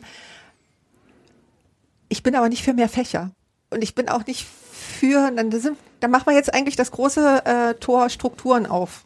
Meine Devise ist immer, keine Unterrichtsstunden, keine Fächer, keine Klassen. Mhm. Ähm, so, ich, ich spreche nicht gegen Unterrichtsfächer, Fächer, also als ich spreche nicht gegen Fachlichkeit, mhm. aber gegen diese naja, wie sagt man denn, Schub, gegen dieses Schubladendenken. Ich wäre mehr für die Projektorientierung und dann darf natürlich der, der, die Lehrkraft, die Lehrperson, die davon steht, die muss natürlich eine fachliche Expertise mitbringen. Deshalb, ähm, wenn man immer so sagt, ja, die Fächer abschaffen, heißt das natürlich lange nicht, dass die Lehrkräfte auf einmal nichts mehr fachlich mitbringen müssen. Nein, die brauchen der Mathematiklehrer oder die Mathematiklehrerin braucht immer noch dieses fachliche Wissen. Ohne Klar. das wird es nicht gehen, um was weiß ich, eine Deichberechnung zu machen zum Thema Schimmelreiter, was weiß ich. Und der, der Deutsch-Kollege äh, muss dann eben äh, die sprachliche Seite des literarischen Werkes mit reinbringen. Und der Kunstkollege oder die Kunstkollegin dann bei der Umsetzung des Modells, äh, wie das Ganze strukturiert wird. Also diese Fachlichkeit ist da, aber ähm, ich glaube eben, man muss den Lehrkräften, und das ist, glaube ich, auch eine Aufgabe von zukünftiger Lehrerbildung, zeigen, wo die Reise hingehen wird. Und nicht könnte. Ich beachte, also man beachte bitte diesen Nicht-Konjunktiv, äh, weil ich glaube daran, da, das ist einfach so. Das wird auch nicht ähm, mehr, das ist jetzt meine Prognose, ganz persönliche, nicht mehr so lange dauern. Stichwort Lehrkräftemangel. Man wird den Unterricht gar nicht mehr so organisieren können, wie er bis jetzt war. Man wird in größeren Projekten denken müssen und Aufgaben strukturieren, die größer sind, die längere Zeiträume umfassen und dann natürlich klein unterteilt sind, sodass die eine Handlungsanleitung haben, die Schülerinnen und Schüler, ähm, dass Gespräche und Punkte zur Kontrolle notwendig und möglich sind aber eben dieses auch selbstständige Arbeiten über längere Zeiträume. Und da müssen wir uns auch darauf einstellen, dass das ein Thema sein wird, was, glaube ich, großen Raum in der Lehrkräftebildung einnehmen wird. Diese neuen Strukturen, dieses neue Denken von Unterricht und Lern Lehr-Lernprozessen. Alle Menschen, die das hören und jetzt schon äh, damit die zweite Staffel dieser Podcast-Reihe vorbestellen wollen. äh, Leserbriefe bzw. Hörerinnenbriefe nimmt das Forum Bildung Digitalisierung sicher gerne entgegen. Denn das klingt sehr nach einer zweiten Staffel, die wir brauchen. Wunderbar. Ich mache mal einen Zwischenstrich ähm, und äh, schließe unseren fachlichen Teil hier ab, den wir heute besprochen haben. Wer jetzt noch weiterhören mag, wir haben noch einen Bonustrack vorbereitet, beziehungsweise ehrlich gesagt habe ihn hauptsächlich ich vorbereitet, weil die Gäste nicht so viel vorher nachdenken sollen, weil es um schnelle und teilweise auch persönliche Antworten geht in dem Themenfeld. Ähm, weil die Überlegung hinter dieser Podcast-Reihe ist, dass diese Trennung zwischen der fachlichen Ebene und der persönlichen Ebene doch eher eine schwierige ist, die man an manchen Stellen versuchen muss. Aber wir wollen bewusst auch mit den Vermischungen umgehen, dass gerade in dem Themenfeld, in dem wir hier unterwegs sind, einfach die Menschen ganz viel mit den Sachen zu tun haben. Deswegen haben wir einen Fragebogen aufgesetzt und bitten unsere Gäste um ähm, kurze und vielleicht auch spontane Antworten dazu. Und äh, unter anderem mit vielen Punkten, wo man sagen kann, aha, da kann man was nochmal über diese Person lernen oder vielleicht auch darüber, wo diese Person was gelernt hat. Das kommt jetzt. Frage 1 geht an Ines. Welches Aha-Erlebnis hat dir im Rückblick viel in Bezug auf die Arbeit verändert? ähm, ohne jetzt Werbung für Jöran und Konsorten machen zu wollen, äh, das Barcamp Edunau- aber Edunautica. Ich glaube 2018 oder 2019? 2018. 2018. Genau. Das hat mein Verständnis von, ich würde jetzt auch mal sagen, wirklich thematisch Lehrerbildung, Lehrerfortbildung verändert. Und in dem Sinne, dass es jetzt in Sachsen-Anhalt ein eigenes Barcamp. Das Bio. Bio, genau. Ach so, sagt ihr es anders? Nee, wir sagen Bio. BEO, Barcamp Education Ost, genau. Das ist nach der Rückfahrt von der Edonautica zusammen mit zwei Kolleginnen, der, der ähm, Elke Noah und der Miriam Kronert entstanden. Einfach im Auto, weil wir gesagt haben, wir waren so geflasht von diesem Ereignis, das muss es bei uns auch geben. Es kommt sofort auf hier unsere Linkliste. Bio. So. Ähm, Die Werbung für das neue BEO brauche ich nicht machen, weil der Podcast sicherlich erst nach dem 8. Oktober erscheint. aber vielleicht noch rechtzeitig vor dem übernächsten Bio. Wer weiß, genau. Ähm, Thomas, welchen Irrtum musstest du in deiner Arbeit erkennen und was hast du da gelernt? Naja, der einer der größten Irrtümer war wahrscheinlich, ich habe mich sehr lang mit Lernplattformen auseinandergesetzt, auch schon vor zehn Jahren. Und da dachte ich immer, Pimp My Moodle ist das Wichtigste, was man zu tun hat. Also einen Moodle-Kurs mit allen Gadgets und allen Bling-Blings zu füllen, um ihn dann in der Lehrerinnenfortbildung zu zeigen und zu, zu sagen, das ist ein guter Moodle-Kurs. Und das hat natürlich die Leute total gekillt und gesagt, na, das mache ich nicht, weil es viel zu überfrachtet ist. Also das war ein großer Irrtum, was mich dann aber auch zu der größten Lehre äh, ähm, äh, hingebracht hat. Weniger ist da einfach mehr eine gut strukturierte Lernplattform mit einer ganz äh, einfachen Aufgabestellungen, klar strukturiert, bringt viel, viel mehr als irgendwie etwas zu überpimpen. Ines, wo hast du Digitalisierung oder würdest du Digitalität sagen, gelernt? Felix Stalder. Felix Stalder, Kultur der Digitalität. Ein Buch, was wir verlinken. Genau. Und bei dir? Also, Entschuldige. Nee, es ist äh, einfach so lesen und verstehen, würde ich sagen. Und dann nochmal lesen. Also jedenfalls ging es Ja. mir so. Ich habe schon zwei, dreimal gebraucht. Eines, was mich beschäftigt hat, ein Buch Ossi Urks. U-R-C-H-S. Ähm, Ein ich glaub- Urgestein, ne? Ja, genau. Digitale Transformation, glaube ich, oder Digitalität. Ich weiß nicht, wie der Titel war. Ossi Urks, leider schon verstorben, aber das war ein Buch, das hat mich total geprägt. Auf unaufgeregte Art und Weise das Thema schon vor zehn Jahren mehr oder weniger. Das ist das mit diesem bunten, ist das die digitale Aufklärung? Ja, das ich mit glaube, dem es bunten ist Titel hatte ich Ja, genau. Und das war eines der Bücher, das ich verschlungen habe. So, nämlich letztlich suche ich mal schnell den seinen Co-Autor auf. und so weiter. Das mache ich danach. ähm, sehr schön. Ähm, was können erwachsene Menschen von Kindern und Jugendlichen in Bezug auf unser Thema lernen? Wie ich schon auch eingangs erwähnt habe, einfach dieses Gespür oder diese, diese Bereitwilligkeit, sich auf Neues, auch auf digitale Trends einmal zumindest einzulassen und das durchaus auch auf reflektierte Art und Weise. Also unterschätzen wir nicht die Kids und Jugendlichen, die teilweise echt schon über das Netz eine sehr gute Awareness und auch gesellschaftliche Verantwortung entwickeln. Denken wir da an Klimaschutz, denken wir da auch an Rechte, äh, an Menschenrechte, wie das Ganze auch von den Kids artikuliert wird. Ich denke da an Flashmobs, ich denke da an spontane Demonstrationen über Twitter, das Ganze. Also das könnten Erwachsene teilweise schon ein bisschen lernen. Dieses ein bisschen subversive, nonlineare. Seid ihr beiden auf TikTok? Ja, Ich konsumiere nur. Ja, Ich rezeptiv. Ich ja. bin ein Lurker, sozusagen. Ja, ja, genau. Gute Beschreibung. Habt ihr so Videos aufgenommen, die ihr nicht veröffentlicht habt? Ich habe es ein, zwei Mal probiert mit der Tochter, einfach so Dance-Videos. Aber das ist für, das war für die Töchter Einfach zu, so, das ist, ich finde die Königsdisziplin. Ja, nein, aber es war eh zu cringe für die Mädels. Ja, Ah, okay. Das verstehe ich. ja.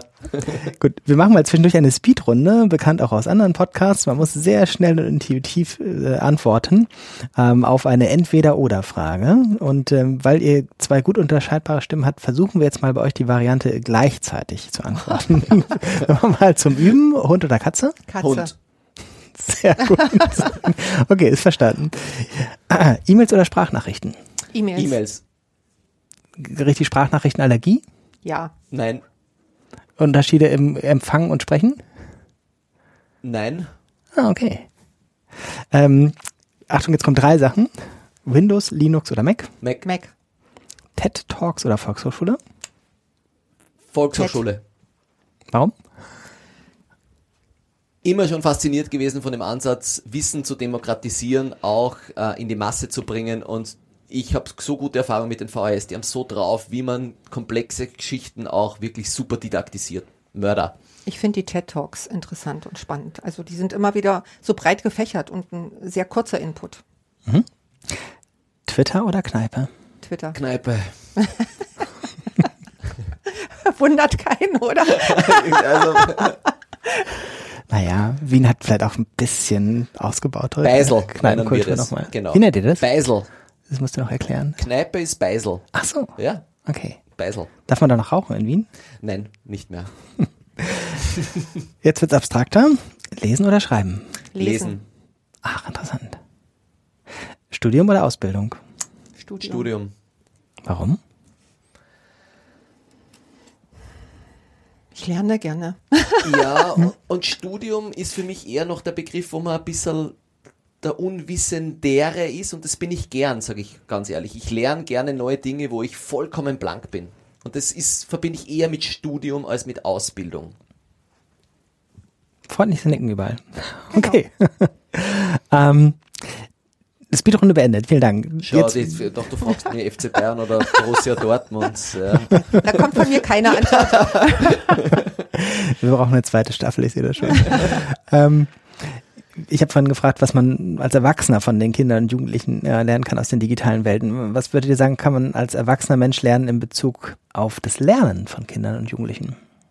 Die Neugier, die Bereitschaft des immer weiterlernens. Ja, diese, diese, dieses Ausprobieren und diese neue Fehlerkultur. Also ich würde sagen Neugier und Fehler.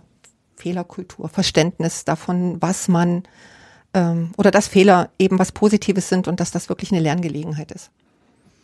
Ich glaube auch ähm, vor allem die Neugier und durchaus die neuen Medien, die es da gibt, auch ähm, Stichwort äh, Erklärvideos, Videos und auch dass man von einer wirklichen TLDR-Kultur lernen kann. Auch wenn einmal vielleicht TikTok-Videos kurz sind, gibt es gewisse Inhalte, die man lernen kann. Und da sind möglicherweise Kids ein bisschen unvoreingenommen. Und das könnte man vielleicht auch als Erwachsener mal hin und wieder annehmen.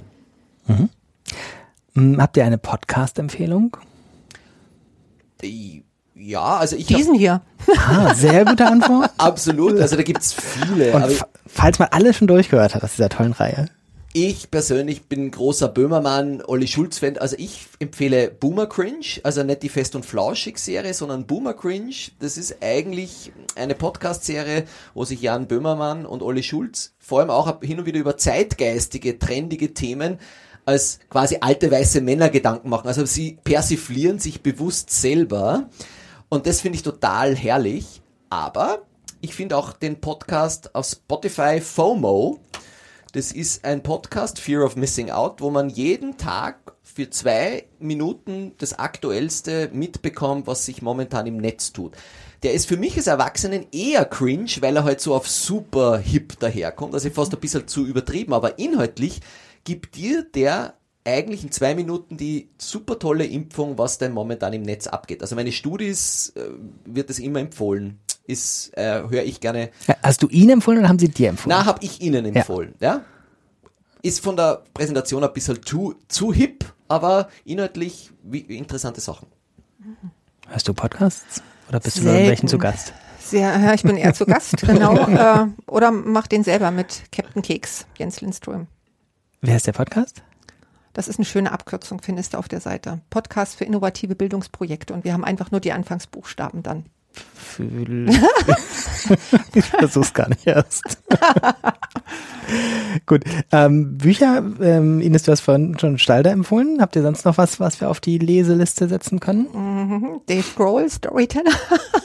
also das letzte von Dave Grohl habe ich gerade mhm. gelesen, ja. Aber äh, das ist ja jetzt nicht zum Thema Bildung. Das macht nichts, dafür sind wir ja schon in diesem anderen Teil jetzt genau. des Podcasts. Du musst mal sagen, worum es geht.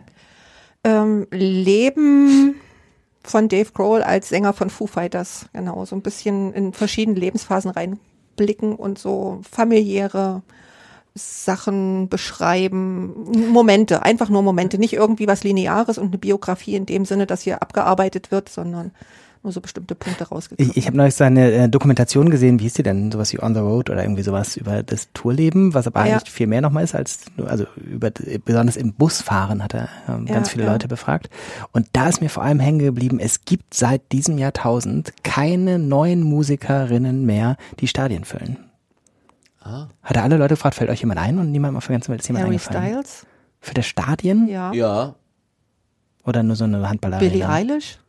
Handballarena? Ja, na klar. Ja, aber mehr. Also Stadien meint er schon so 60.000. Ja. ja. Okay, dann entweder wussten das all die alten, ähm, vor allem weißen Männer in äh, seiner Dokumentation nicht, inklusive mir. Als aber das sind wir genau wieder bei Podcast, Also die, die, die Trends okay. und so weiter und so fort. Ja. Klar. Wir machen nach dem Podcast, äh, gucken wir erstmal, wie groß Billy alle Stadien füllt.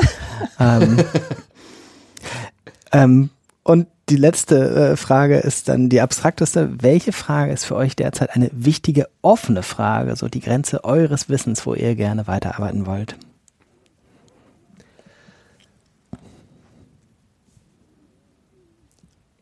Das, was ich vorhin gesagt habe, ist es bei mir. Wie kriegt man diese, diese Inhaltsstreuung in den Kollegien von diesen nach dem Besuch der Fortbildung hin? Also was muss da passieren, damit das wirklich in die Breite geht?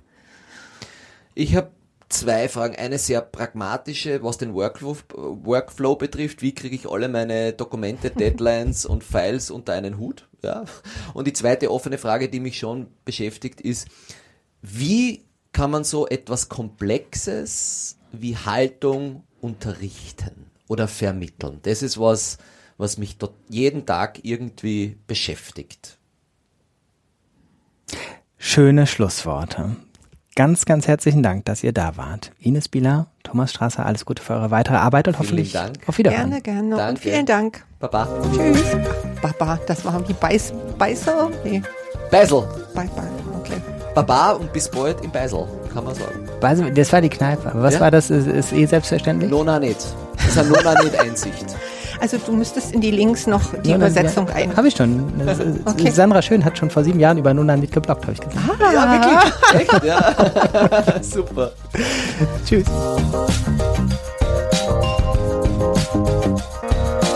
Falls Ihnen der Podcast gefallen hat, finden Sie weitere Folgen auf allen bekannten Podcast-Portalen. Wir freuen uns auch über Ihr Feedback und Sie können uns jederzeit gerne eine Bewertung hinterlassen. Weiterführende Informationen und Links finden Sie unter magazin.forumbd.de. Vielen Dank fürs Zuhören und bis bald.